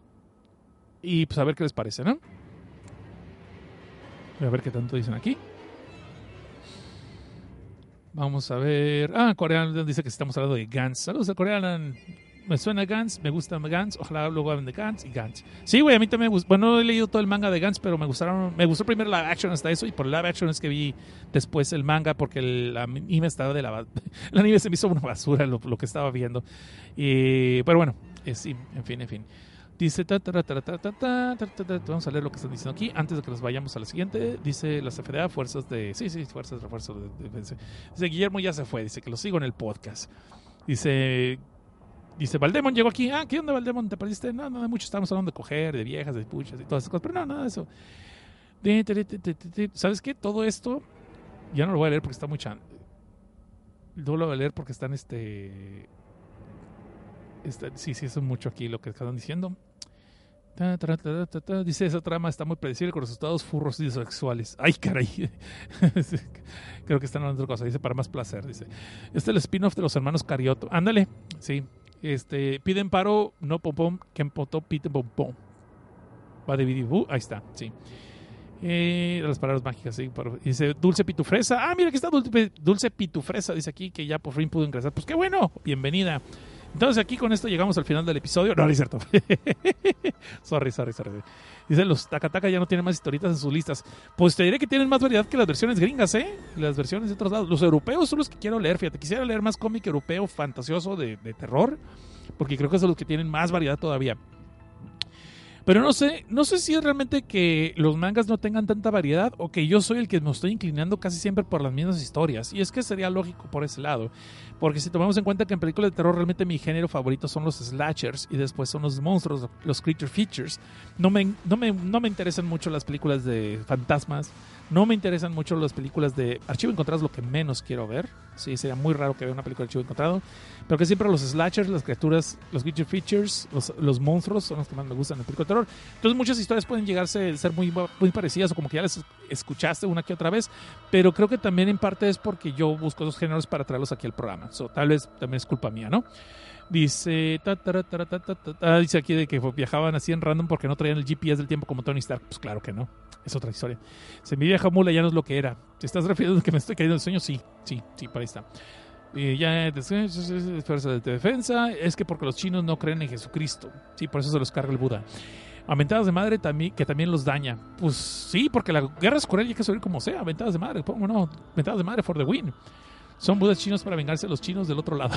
Está bueno eso. Y dice Gantz. Sí, dice Mario esas pinches islas son un imán para cosas raras y extrañas. Mejor que les pongan un muro. Pues no funciona mucho. Ahí está Attack on Titan.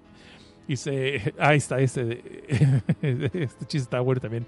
Es Batman. Batman es un científico. Que no es Batman. Tú no entiendes, Gantz. Dice ese Commander Buda. ¿Qué no es Gantz? Y que si es Gantz, los Budas dicen Made in Germany. Dice, esos son Made in China. Ok, ya leí todo lo que tienen que leer. Entonces vamos a pasar entonces al segundo, a la segunda historia que quiero spoilear. La que me da un poquito de cansancio es la de la princesa insectos. Si alcanzo y no estoy muy cansado, se las cuento. Si no, me las salto para el próximo día. No, o sea, es que vamos a empezar con esa primero, porque es, es de hecho, me aventé toda la historia el día de hoy para hablarles de esa. vamos a hablar. La Mu- Muchihime. Muchihime, entonces, habíamos dicho que es la princesa insecto. Y pues básicamente la historia está así, chavos. Les voy a contar, no les voy a contar la trama tal cual, les voy a decir básicamente cuál es el spoiler, cuál es todo el, re- el secreto del asunto. Pues obviamente creo que ya sospechan ustedes que esta morra eh, que nueva que llega de transferencia a la escuela del protagonista que se llama Ruichi, esta morra, este, la princesa insecto se llama Kikuko Monakata, pues este, podemos po- ya entender rápidamente que controla los insectos. De hecho, ella está produciendo ciertas feromonas que hacen que los insectos le, las la obedezcan y ataquen a la persona que haya que atacar. Puede ser un ataque planeado o simplemente al azar, ¿no? Está pero sabemos ver que de repente están llegando muchos insectos a la zona donde está viendo el protagonista y pues están así como muy descontrolados, ¿no? Como se están loquitos de repente. Y podemos ver que parte de ella, si alguien la toca, esta misma morra pues eso sí lo voy a contar así tal cual. Pudimos ver primero que el maestro que la estaba queriendo llevar ya a la fuerza a la, oficina para que dejara su discurso de los insectos y pues, se pudiera inscribir, pues la morra de repente como que con algo lo picó en la mano y podemos ver que el maestro de repente está infectándosele la mano como si fuera pues, una picadura de insecto ponzoñoso, se le está hinchando y está teniendo fiebre. Cuando va al doctor simplemente le dicen, ah, pues simplemente es una bacteria que se te complicó con el piquete de insecto, pero no pasa nada, ponte esta cremita de la campana y todo bien, ¿no? Todo chido. Pero podemos ver que el vato está empezando a tener problemas y como empieza a delirar aparentemente por la fiebre. De ahí ya habíamos hablado que había habido un cadáver que estaba lleno de picadores de insectos y obviamente murió por lo que es la toxina de los insectos. Y esto está causando la pista hacia un doctor que se llama Kusumi, que está siguiendo la pista a esta muchacha Kikuko desde ese tiempo y no sabemos qué negras intenciones traen. Entonces, por alguna razón, todo el mundo en el salón de Ruichi y obviamente de esta morra Munakata, es Kikuko, todo mundo este, le parece que Kikuko está súper ultra guapa y se prenden luego luego y obviamente están soltando feromonas y podemos ver que Kikuko este, las puede sentir, puede sentir las feromonas y que todo el mundo anda cachando por ella, menos Ruichi y por tanto Ruichi le empieza a llamar la atención, o sea, ¿por qué este cabrón está cayendo bajo mis encantos? O sea, ¿cuál es el problema con este compa? Me lo quiero coger. Y, perdón por el pero es lo que estamos viendo, ¿no? Entonces obviamente esto no le cae en gracia a esta Chigen, que es la, la clásica amiga que quiere con el prota de toda la vida, pero nunca le ha dicho nada, pero pues, al mismo tiempo es demasiado sonce, demasiado tímida como para decir algo y ponerse al, al, brinco a Kikuko y decirle, oye, oye, este es mi macho, este hombre es mío, como dijera Paulina Rubio, y este, pues pita tu raya, ¿no? Entonces, este, Ruichi ya habíamos dicho que había tenido bastantes pesadillas con una persona que se parece mucho a Kikuko y ahora pues empiezan a incrementar peor todavía porque pues, está así como una especie de profecía de que está viendo toda esta gente que él quiere que la van a matar. Y este, que Kikuko pues no es realmente un ser humano, sino es un monstruo. ¿Cómo puedo hacer esto más rápido? Ok, a la larga lo que resulta ser es que Kikuko eh, es el producto de una investigación científica donde los, eh, su padre, el padre de Kikuko, y otros científicos estaban tratando de hacer una investigación sobre el clima. Y les digo que esto tiene un chingo de discursos del cambio climático y todas esas cosas. El caso es de que este, este grupo de científicos lograron crear un ambiente eh, cerrado como una, biodo, una biobósfera, una biosfera, eh, un biodomo, obviamente. Un biodomo donde hicieron muchas pruebas de lo que es radiación, de venenos, de, de, de cambio climático, el clima, para ver cómo podían dañar primero el ambiente y luego hacerlo recuperar para poder ver supuestamente cómo podían hacer que se recuperara el medio ambiente rápidamente y hacerlo más habitable por todo el daño que el humano ha hecho. A la larga lo que han logrado encontrar solamente es que los insectos tienen una capacidad de adaptabilidad muy, muy, muy fuerte, muy grande. Y no importaba lo que ellos hicieran, no importaba que pusieran radiación, que pusieran ciertos venenos, que pusieran ciertos pesticidas, que hicieran el cambio, que un clima artificial climático lo cambiara a voluntad, los insectos de una forma u otra se adaptaban y podían seguir sobreviviendo. Y los bosques también, los bosques que están en esta este biodomo. Pero de repente notaron que los, los eh, insectos desaparecieron. Y cuando dejaron de ver insectos, en cuanto se perdieron los insectos, todos los bosques empezaron a morir, empezaron a, demacrarse de inmediato. Eh, está la expresión científica que los insectos se comen a ciertas bacterias que son malas para los este para, para, para, los, eh, para la vegetación, para los árboles y al mismo tiempo secretan ciertas vitaminas que son útiles para los árboles para seguir viviendo. Pero cuando por fin descubrieron dónde estaban los insectos de, esta, de este biodomo, se dieron cuenta que esos insectos habían mutado de cierta forma y estaban todos con una forma de, de, capullos, con una forma de, de, pupas. Y dije pupas con P, no con otra cosa. Eh, y estos eh, se estaban adaptando para todo el, eh, el, ambiente hostil que le estaban tirando los científicos. Corte A, que uno de los científicos se le hizo fácil, que tenía una hija que estaba muriendo por una enfermedad degenerativa muy cabrona que ya estaba sufriendo mucho, se le hizo fácil agarrar un suero de estos insectos e inyectárselo a su hija para que pudiera combatir la enfermedad con la que estaba lidiando. Funcionó muy bien, desgraciadamente funcionó demasiado bien, y tanto así que así como los insectos evolucionan y empezaron a mutar por todos estos cambios que le hicieron en el biodomo, la niña empieza a mutar también y empieza a evolucionar y empieza a transformarse en algo que ya no es completamente humano, sino una especie de fusión entre un insecto y un humano el cual podrá todo ser el... Eso me recuerda a la película de Species, no sé si alguien la vio y si no la vieron, véanla porque es muy buena. El caso es de que esta morra al crecer su cuerpo empezó a necesitar ciertas endorfinas que ya no producía. Y pues, ¿cuál es la mejor forma de conseguir algo que no tiene tu cuerpo? Puedes atacar a otro ser humano y extraérselo a él. Todavía no estoy contando toda la historia. Entonces, esta el, desgraciadamente después de alimentarte las endorfin- endorfinas de otro ser humano, hay de dos sopas. O el, humano se muere, lo dejas seco porque le chupaste todo, o lo dejaste con una especie de toxina donde él empieza a, decaer por dentro poco a poco, se empieza, empieza a perder conocimiento eh, y empieza inclusive a desarrollar una especie de parásitos que le están de la boca, que le están invadiendo todo el cerebro también y se lo están carcomiendo. Como esta morra, pues este, pues escapa de su casa y este sigue adelante y está buscando a alguien o algo y sigue el camino de donde ella vivía hacia donde es exactamente la ciudad donde vive Roichi. Obviamente todos los cadáveres que han encontrado pues son en su camino, en lo que es su migración, si lo quieres ver así, como de los insectos buscando pareja. Porque por alguna razón Roichi es la pareja que ella está buscando para procrear y empezar a traer una nueva especie a este mundo.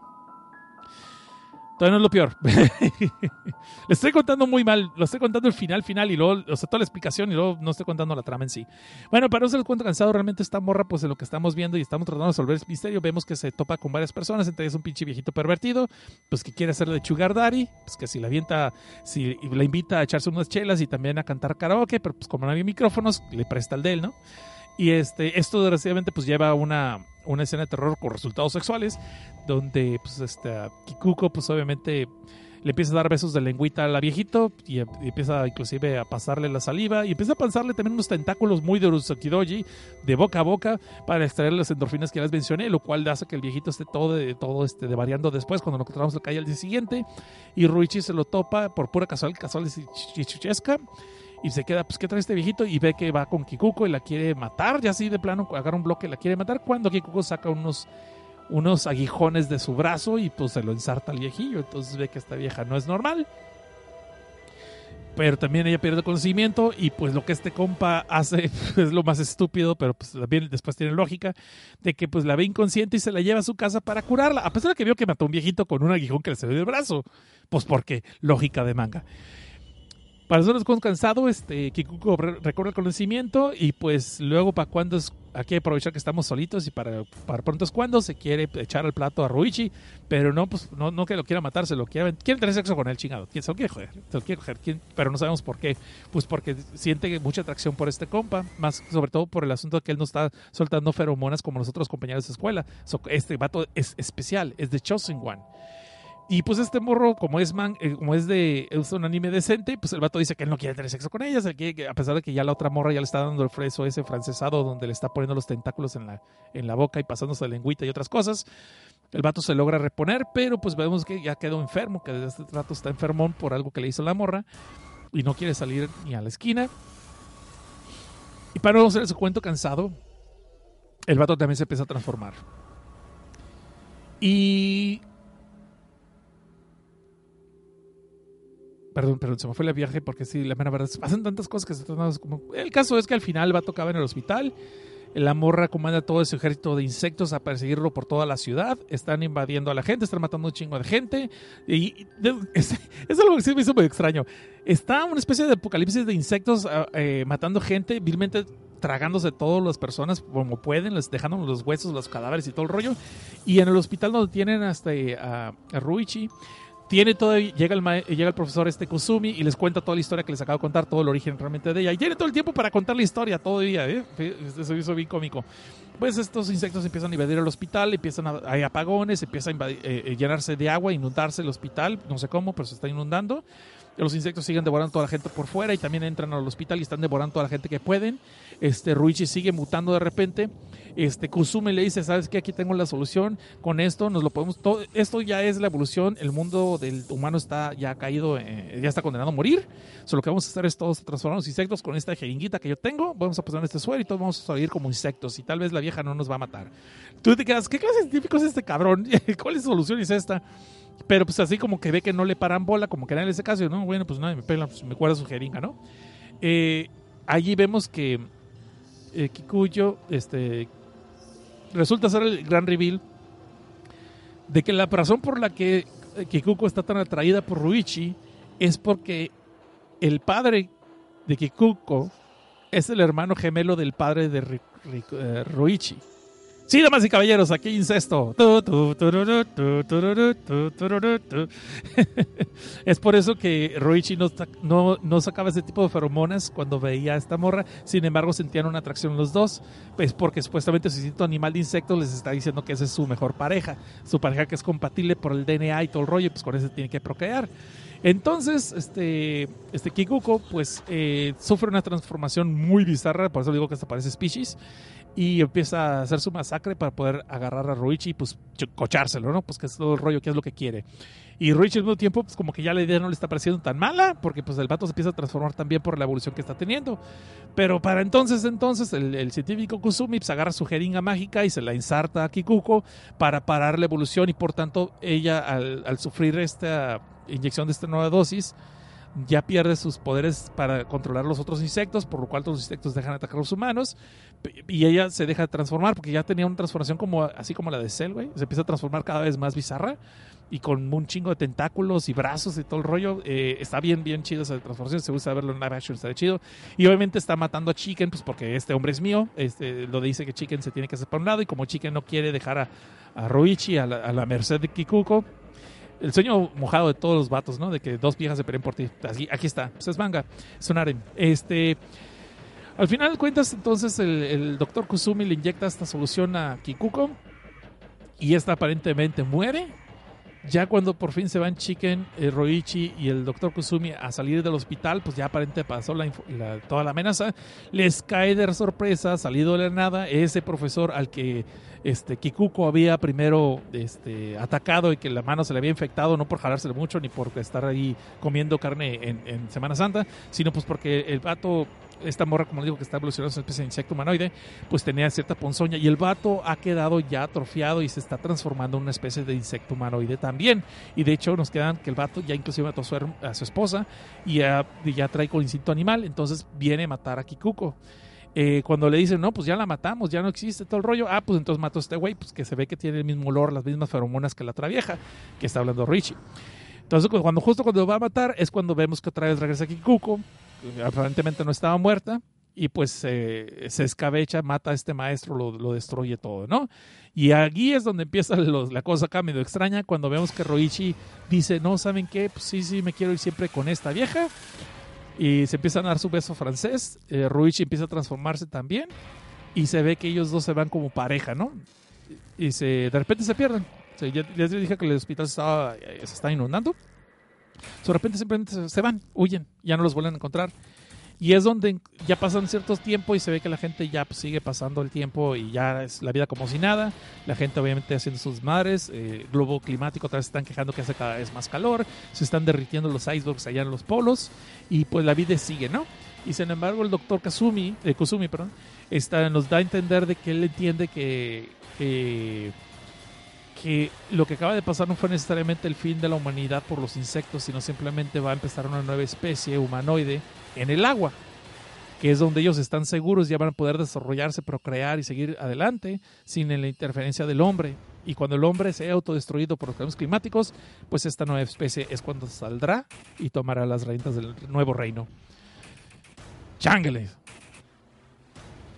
Pues hasta ahí. Eso es básicamente. Pues, se los conté todos revueltos, perdonen ustedes, se los conté todos revueltos, pero esa es la historia pues de, de, este, de este manga, de, de Muchihime. Estoy con sentimientos encontrados. Por un lado, pienso que sí fue una buena historia. Yo creo que me gustó la idea, tal vez de ejecución. No es lo que no me gustó. Me hizo que estuvo como que se pierde mucho a momentos eh, en que no pasa nada, o más bien no pasa nada relevante. Y así como se los conté yo, lo pudieron tal vez hacer unos 15, 20 números mejor para hacerlo más conciso. Y sería una buena película de terror hasta eso. Pero te digo, me recuerda un poquito de Speeches. Eh, el giro de tuerca este que no es algo, un monstruo mitológico como al principio parecía, o que no es simplemente un monstruo de la naturaleza, tal cual, me, me gustó que fuera una causa, eh, algo hecho por los humanos, una estupidez humana, y pues que al final estamos creando nuestra propia decisión, pero sí se me hizo como demasiado forzado, o más bien muy repetitivo lo del cambio climático, el cambio climático, el cambio climático, el cambio climático. Lo hubiera entendido una vez o dos y ya, pero que lo estén mencionando tanto en la obra, en los, en los 24 números, sí que fue como un poco cansado.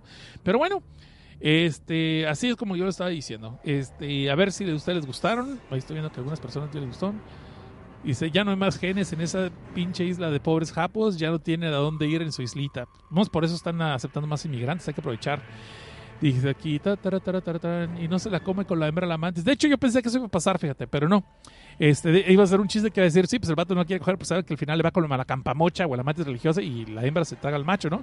También las, casi todos los insectos, ¿no? La vida negra también hace eso. Este, le iba a mandar saludos al core, pero ya se fue. ¿En qué? Qué bueno, entonces ya podemos hablar mal de él. Y se metió que transmitías hoy, dice el de Pollo Loco. Ah, está bien, no bronca, pues ya, ya me voy, de hecho, ¿eh? Gracias. Dice Der Marcelis, este, tome ficha y espere su turno. ya me perdías, Cosnar, y me recuperaste con el incesto. ¡Ah! Fíjate lo que tengo que hacer para retener la audiencia. ¿eh? Eh, bueno, en fin. eh, vamos a pasar entonces a la última, ya para retirarnos, porque ya, neta, ya estaban a ser dos horas. ¿Me quedan cinco minutos? No, no es cierto. Vamos a aventarnos rápido. Disculpen si varía mucho, porque sí, ya estoy un poco cansado, ya como que los cables se me están cruzando. Vamos a hablar entonces de esta que sí me gustó mucho, eh, este que se llama Kyuchitsu Jibaku Club. Esta va a ser más rápida, porque nomás tiene siete números. Y sorry, voy a spoiler los siete números, así que pues, no es el final, no sabemos cómo acabar. Lo que se está diciendo entonces que es este grupo de, de alumnos, siete alumnos que se juntan en un salón este, para conmemorar un evento que pasó tres años antes, donde uno de sus compañeros que era bulleado de repente decidió suicidarse, trajo una bomba, eh, un chaleco bomba y explotó y mató a muchos de los compañeros. De hecho, de todos los 43 que eran, creo, nomás sobrevivieron los siete protagonistas que estamos viendo en esta historia. Pero lo curioso es de que este compa, que es el, el protagonista, el Takumi, dice que durante esos tres años él estuvo investigando y que fuera la policía no pudo encontrar nunca otro motivo en cuanto dijeron es, es, suicida porque se lo bulleaban, ya de- cerró la investigación y sin embargo siempre él se quedó con la duda de que se, se le hace muy fácil. Primero que nada sospecha que alguien le ayudó y que hubo una persona entre los siete que sobrevivieron, que es el cómplice de este morro que se suicidó y este que aparte ha estado ayudando a otras personas a que cometan esos mismos actos de suicidio eh, con bombas y llevándose más gente, porque se ha repetido eso en otras dos ocasiones. Y de hecho, paralelo a esta historia, estamos viendo que está sucediendo en otra preparatoria con otra morra, pero la otra morra, la morra que trae este el chaleco de, de bombas en esta, que se llama eh, eh, Kazuya, no, perdón, Matsumi. Matsumi no ha, no ha matado todavía, no ha explotado la bomba, sino que ella quiere venganza un poquito más detallada, los tiene como rehenes en el salón y primero pone una competencia de que voten por quién es la persona que creen que la abolió y quién pudo haber influenciado más y quién hizo no hizo nada y pudo haber hecho algo para impedirlo. Entonces de esa forma deja que algunos eh, huyan, que salgan vivos. La policía los rodea, pero ya tiene advertida que no pasen, que no llegan al tercer piso porque ya lo llenó de bombas y si alguien más este, trata de entrar va a matar más gente. Y dicho lo cumple. Entonces después de eso eh, voy a soltar un poquito los siete primeros sobrevivientes para hablar de esto porque me gustó también esta idea. Esta otra morra, la Matsumi, que tiene el chaleco de, bombas, de las personas que dejó, que son 20 personas las que quedaron en el salón entonces, de los 30 que eran, dice que hagan parejas. Y las parejas después las divide en dos líneas. No me acuerdo los nombres de las líneas, no importa. El caso es de que va a ser que de esas dos personas que están al frente en ese momento, tienen 15 segundos para contar un secreto eh, cabrón de la otra persona con la que hicieron pareja. Y que si no les gusta lo que escuchó, va a obligarlos a quitarse una prenda. Y si la otra persona, la persona que cuente el chisme más gordo y más humillante de la otra persona, lo va de- después de esta competencia, con son varios chismes, lo va a dejar ir, li- eh, lo va a dejar ir libre, ¿no?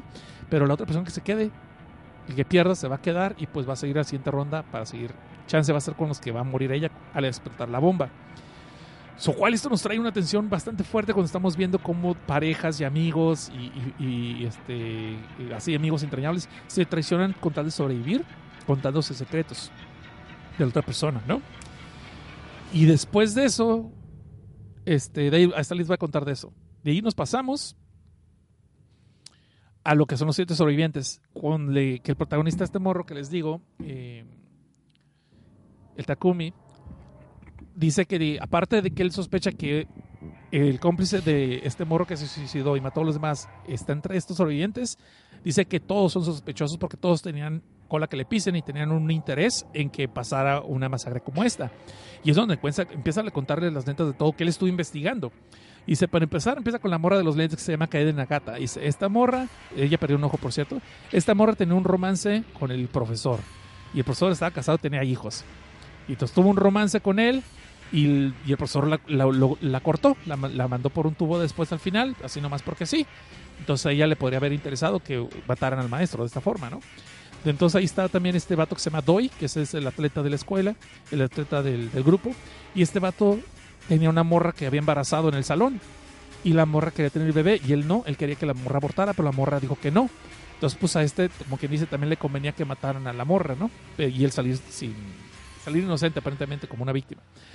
Tenemos también este compa que se llama Morikawa. Y es el clásico vato estudioso de lentes gordillo acá. Y este vato perdió dos dedos, como le estaba diciendo. Este, este vato era. Este vato supuestamente le hubiera convenido la masacre porque, eh, a pesar de ser muy estudioso, uno de los bullies lo estuvo este, chantajeando y lo obligó a que se robara un examen, una plantilla de un examen del principio de semestre, y pues le consiguiera las respuestas. Y lo malo es que después este mismo bully empezó a chantajearlo y que lo iba a echar de cabeza. Como pues, eh, con esto el vato tenía eh, cierto prestigio, pues iba a perder todo su honor y los iban, aparte de correr y expulsar, pues iba a quedar como la vergüenza de la familia. De ahí pasamos a esta morra que se llama Asakura, que es la morra que está acá sabrosona, la clásica que da güerita, que está bonitona, que está guapa. Y pues resulta que esta morra andaba con un sugar daddy. Para los que no entiendan, es de que esta morra andaba saliendo con un viejillo que le andaba pagando sus lujos, sus caprichitos y todo, y pues podía andarle aflojando las nalgas, o sea, le puede estar haciendo favores o no, pero pues que estaba de con un vato ya mucho mayor que le andaba comprando sus cositas, ¿no? Y como, como eso lo, lo descubrieron dos morras de la escuela y andaban corriendo los rumores, pues esto no le cayó en gracia y pues quería pues, masacrar a la gente para que se ca- acabara el rumor de que había sido Sugar, Sugar Baby, ¿no? Esta morra es la que perdió el riñón, por cierto, en la, en- la explosión. De ahí pasamos a Yamaguchi, que es esta morra que es medio sangronzona, medio mamila, y perdió una pierna. A estas le sacan de que a su madre, su madre tenía un novio que era un soldado militar americano.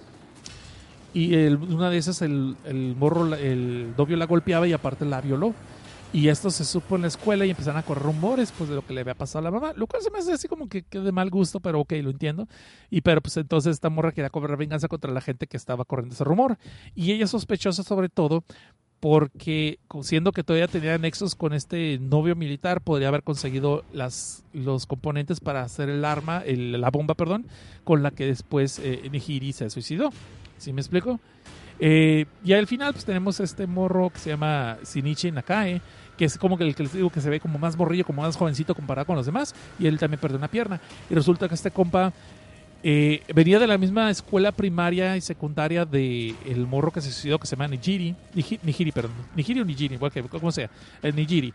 El caso es de que el vato venía de la misma escuela y él sabía que bullearan a su amigo Nijiri, pero nunca lo defendió. Y lo peor del caso es cuando Nijiri dejó de ir a la escuela porque lo bulleaban, a este lo empezaron a agarrar de bajada. Este fue la nueva, la nueva persona por la que empezaron a bullear. Y obviamente le urgía, eh, deseaba que regresara Nijiri para que lo bullearan a él y no a, no a él mismo. ¿Sí me explico?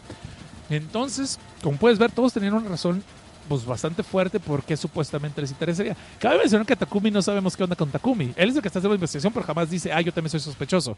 Por lo menos en los siete números. Y nadie lo ha acusado a él. Como que sí saben que tienen cola que le pise, pero Takumi aparentemente, pues él no tenía ningún motivo, ¿no? Eh, lo que sí queda claro es de que hay una persona que le ayudó a, a Nihiri a conseguir la bomba esta y a planear esto. Y lo peor del caso es de que les digo que después están repitiendo estos atentados, de estos suicidios con bombas. Entonces quiere decir que alguien tienen en común que les está consiguiendo esas bombas, cómo fabricarlas y que los está aventando así, como que los está alentando a que hagan ese tipo de actos. Y sí, de hecho vemos que también a, Mutsui alguien se le acerca, que dice, no, ¿qué crees? Yo soy sobreviviente de esos, de, de esa masacre hubo de la bomba. Y sí, sí, pinches bullies culeros, hay que, hay que matarlos. Pues pero llévatelos de paso, ¿no? Y todos los güeyes que no te ayudaron cuando te bullearan, pues, ¿sabes qué? Yo te puedo conseguir la bomba. Sabemos que sí hay alguien detrás, pero obviamente nos tapan la cara de la persona, pues para que no sepamos, ¿no? Solo falta que Hiro Torca sea que sea Takumi el protagonista, pero pues esperemos que no, porque sería un pinche recurso bien pinche barato y me caería muy gordo eso. El caso es de que cuando está este Takumi diciéndoles a todos sus verdades o sus motivos, por qué piensa que uno de ellos es el traidor, o más bien uno de ellos fue el que eh, tuvo vela en el tierra con lo de la bomba esta, este, el que se para de manos es Doi, que es el, el atleta, ¿no? El que tiene la novia embarazada. Y aparte de decirle que pues, a este vato le está levantando calumnias, es un pendejo y todo el rollo, pues él decide mejor irse. Cabe mencionar que todo el mundo se juntó allí, aparentemente porque Takumi les mandó la carta, la invitación, ¿no? Pero cuando empiezan a hablar de esto, Takumi dice, yo, yo no les envía ninguna carta.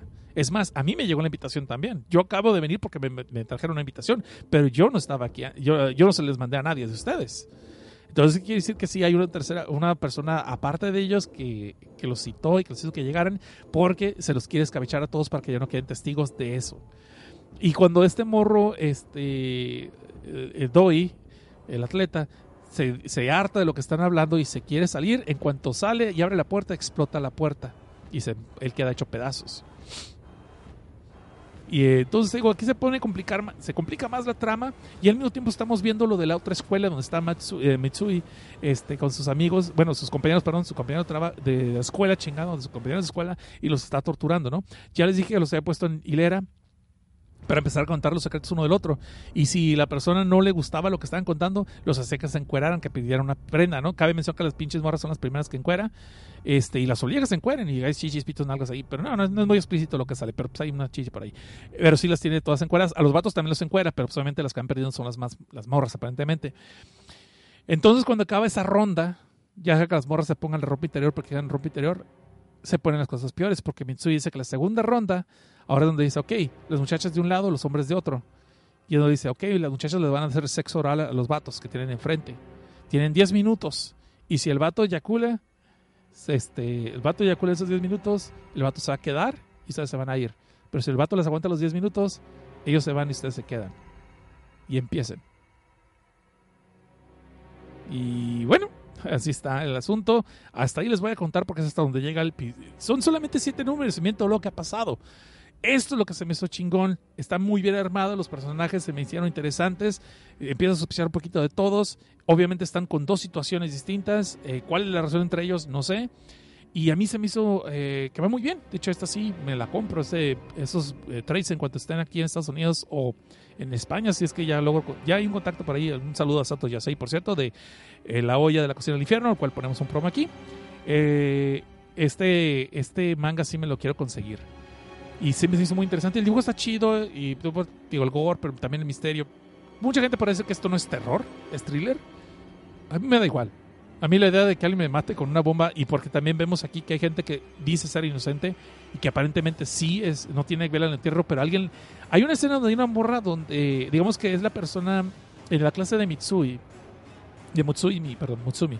En la clase de Mutsumi hay una morra que dice ser inocente que ya no le ha hecho nada a esta morra, pero alguien le puso dedo, su mejor amiga le puso dedo diciendo que por un rumor que ella corrió, las bullies del, del salón empezaron a, a hacerle bullying a esta morra, Mutsumi. Y lo malo es que Mutsumi inclusive la obligaron a tener sexo y la violaron por todo el bullying que le hacían. Y lo peor es que el maestro sabía del bullying que le hacían y nunca la protegió, nunca le- les puso paro a los demás. Es más, hasta decía a toda la demás gente cuando ella trataba de protestar, oh, es normal que le hagan bullying a alguien. Ah, es que tienes que aguantar, te tienes que defender. Estas personas tienen mucho estrés y se tienen que soltar el estrés con otras personas, ¿no? Entonces, eh, entonces te digo, eh, por eso el maestro también está entre los que quiere ejecutar a esta muchacha, porque también vemos que permitió el bullying, sabía de esos y aparte de hacerse pendejo, hasta decía que era normal y era bueno para la gente y era bueno para la comunidad, ¿no? Ahorita que estoy estudiando un poquito más de la cultura japonesa por unas clases que estoy tomando, les digo que sí hay muchas cosas de trasfondo que tal vez no los puedes apreciar a primer nivel. Sobre todo por toda esa onda de que los japoneses tratan de hacer lo posible por no incomodar a otros o no estorbar. También esa onda del, que ya les había contado otra vez, el Honey y el Tetemai, que es lo que realmente piensan, más sin embargo contra lo que es lo que dicen, que es una especie de diplomacia mucho, muy, mucho, muy, muy, muy, más pesada a la que unos- nosotros conocemos acá. Y aparte de eso, todo el rollo de que si no es un problema que se esté pasando a mí, no me meto porque no tengo por qué meterme. ¿Sí me explico? Y eso de hablar de tu- tus propios sentimientos también, ese tipo de hermetismo, donde no puedo hablar de mis sentimientos porque es incomodar a otra persona y eso demuestra inmadurez de mi parte. Puta, es un desmadre. Pero bueno, vamos a hablar de otra cosa. Eso ya, ya eso hay muchos videos sobre eso, pueden escuchar todo eso de lo que es la, cultura en Japón, aparte de, las personas con las que estoy hablando en estas clases. Ah, y bueno, esto es lo que les puedo decir hasta ahorita. Espero les haya gustado este programa, jóvenes. Disculpen si varía un poquito, si se me fue el avión en un trozo. Y, y la mera verdad, de todo corazón espero que les haya gustado. Y disculpen si en alguna forma me estoy desvariando mucho, si me estoy yendo mucho por las ramas. Ah, vamos a darle gracias, entonces, ahora sí vamos a acabar el programa. Vamos a darle gracias a las personas que se quedaron hasta ahorita. Este, a Mike, Erika Hernández, Kakegao23, Janus G, Oscar Jacinto, Carlos de Luis Cruz, Carlos Fire GS, Allen Marcelis. Me dio mucho gusto que estuvieras aquí, Allen. Muchas gracias, vieja. Este, Dulce Pito Fresa, también, ahora gracias por venir. Yo sé que fue un esfuerzo traer para acá- venir para acá, pero gracias. A Ryoga, a Deadpool, el pollo loco, a Dario Alexis, a Tsuki, Nosferatu y cinco personas que no se pusieron el nick. ¿Qué hacemos con las personas que no se ponen nick, muchachos? Repitan conmigo. Una, dos, tres. pues esta clase ha terminado. Por favor, cuando yo suba esto a lo que es Evox, a Spotify, a, iTunes, al Anchor, pero estoy un poco cansado, este, al YouTube y otros lados, háganme un gran favor, por favor, si les gusta este programa, si les gusta este episodio, por favor, pues pónganle la palomita, pónganle like, pónganle el pulgar, métanme el pulgar, Ha- hagan lo que ustedes gusten, compartan, por favor, recomienden el podcast para que ya más gente conozca este proyecto. Ah, y ustedes también pueden poner sus comentarios tanto en inbox como en YouTube, como lo hizo Allen Marcelis en YouTube. eh, y pueden también pues, pueden ir a blog desbajo.net y ahí van a estar en el blog. Los va a llevar a lo que es el blog antiguo, pero ahí estoy trabajando ahorita para ponerlo. Desdebajo.net, ahí pueden poner todos sus comentarios. Pueden recomendarme también otras obras, como lo hicieron aquí, de la obra que vamos a leer para la próxima semana. Esta, esta obra que me está recomendando este, M. Giko, la de Kami no Kodomo, lo vamos a leer la próxima, la próxima sesión. Ah, pueden recomendarme otras obras, eh, pueden hacerme preguntas, pueden hacerme comentarios, por favor, recomiéndenos. Y pues ya si ustedes gustan y si pueden, yo no tengo super chat, así que no puedo darles diciendo que ahí sí pongan el super chat, aparte que no transmito en YouTube. Pero pues está el, el Patreon, ¿no? Desde un dolarito al mes, usted puede convertirse en un compatrón, donde vamos a estar subiendo primero que nada los podcasts adelantados antes que eh, su lanzamiento oficial. Y después de eso vamos a sacar material ya exclusivo para los Patreons. En eso estoy trabajando con una persona y que me va a echar el paro para hacerlo más rápido. Espero ya para mayo, eh, junio, ya estemos sacando con esos proyectos y espero les gusten también. Bueno, este, las redes de contagio, las vías de contagio, las redes de contacto, eh, Seth Cosnar, tanto en Facebook como en el Twitter, y Film Tinta Sangre con eh, lo que es el Twitter y Facebook es Film Tinta y Sangre. Y también tenemos el podcast de Desde Abajo, que también está en todas las redes que les acabo de mencionar, y es como Desde Abajo X en el Facebook y Desde Abajo, no, Desde Abajo X en el Twitter y Desde Abajo Podcast en el Facebook. Y bueno, pues, gracias por escuchar. Los dejo hasta ahora. Esto se ha acabado. Esto fue Filme Tinta y Sangre número 22. Sigan chidos y no cambien.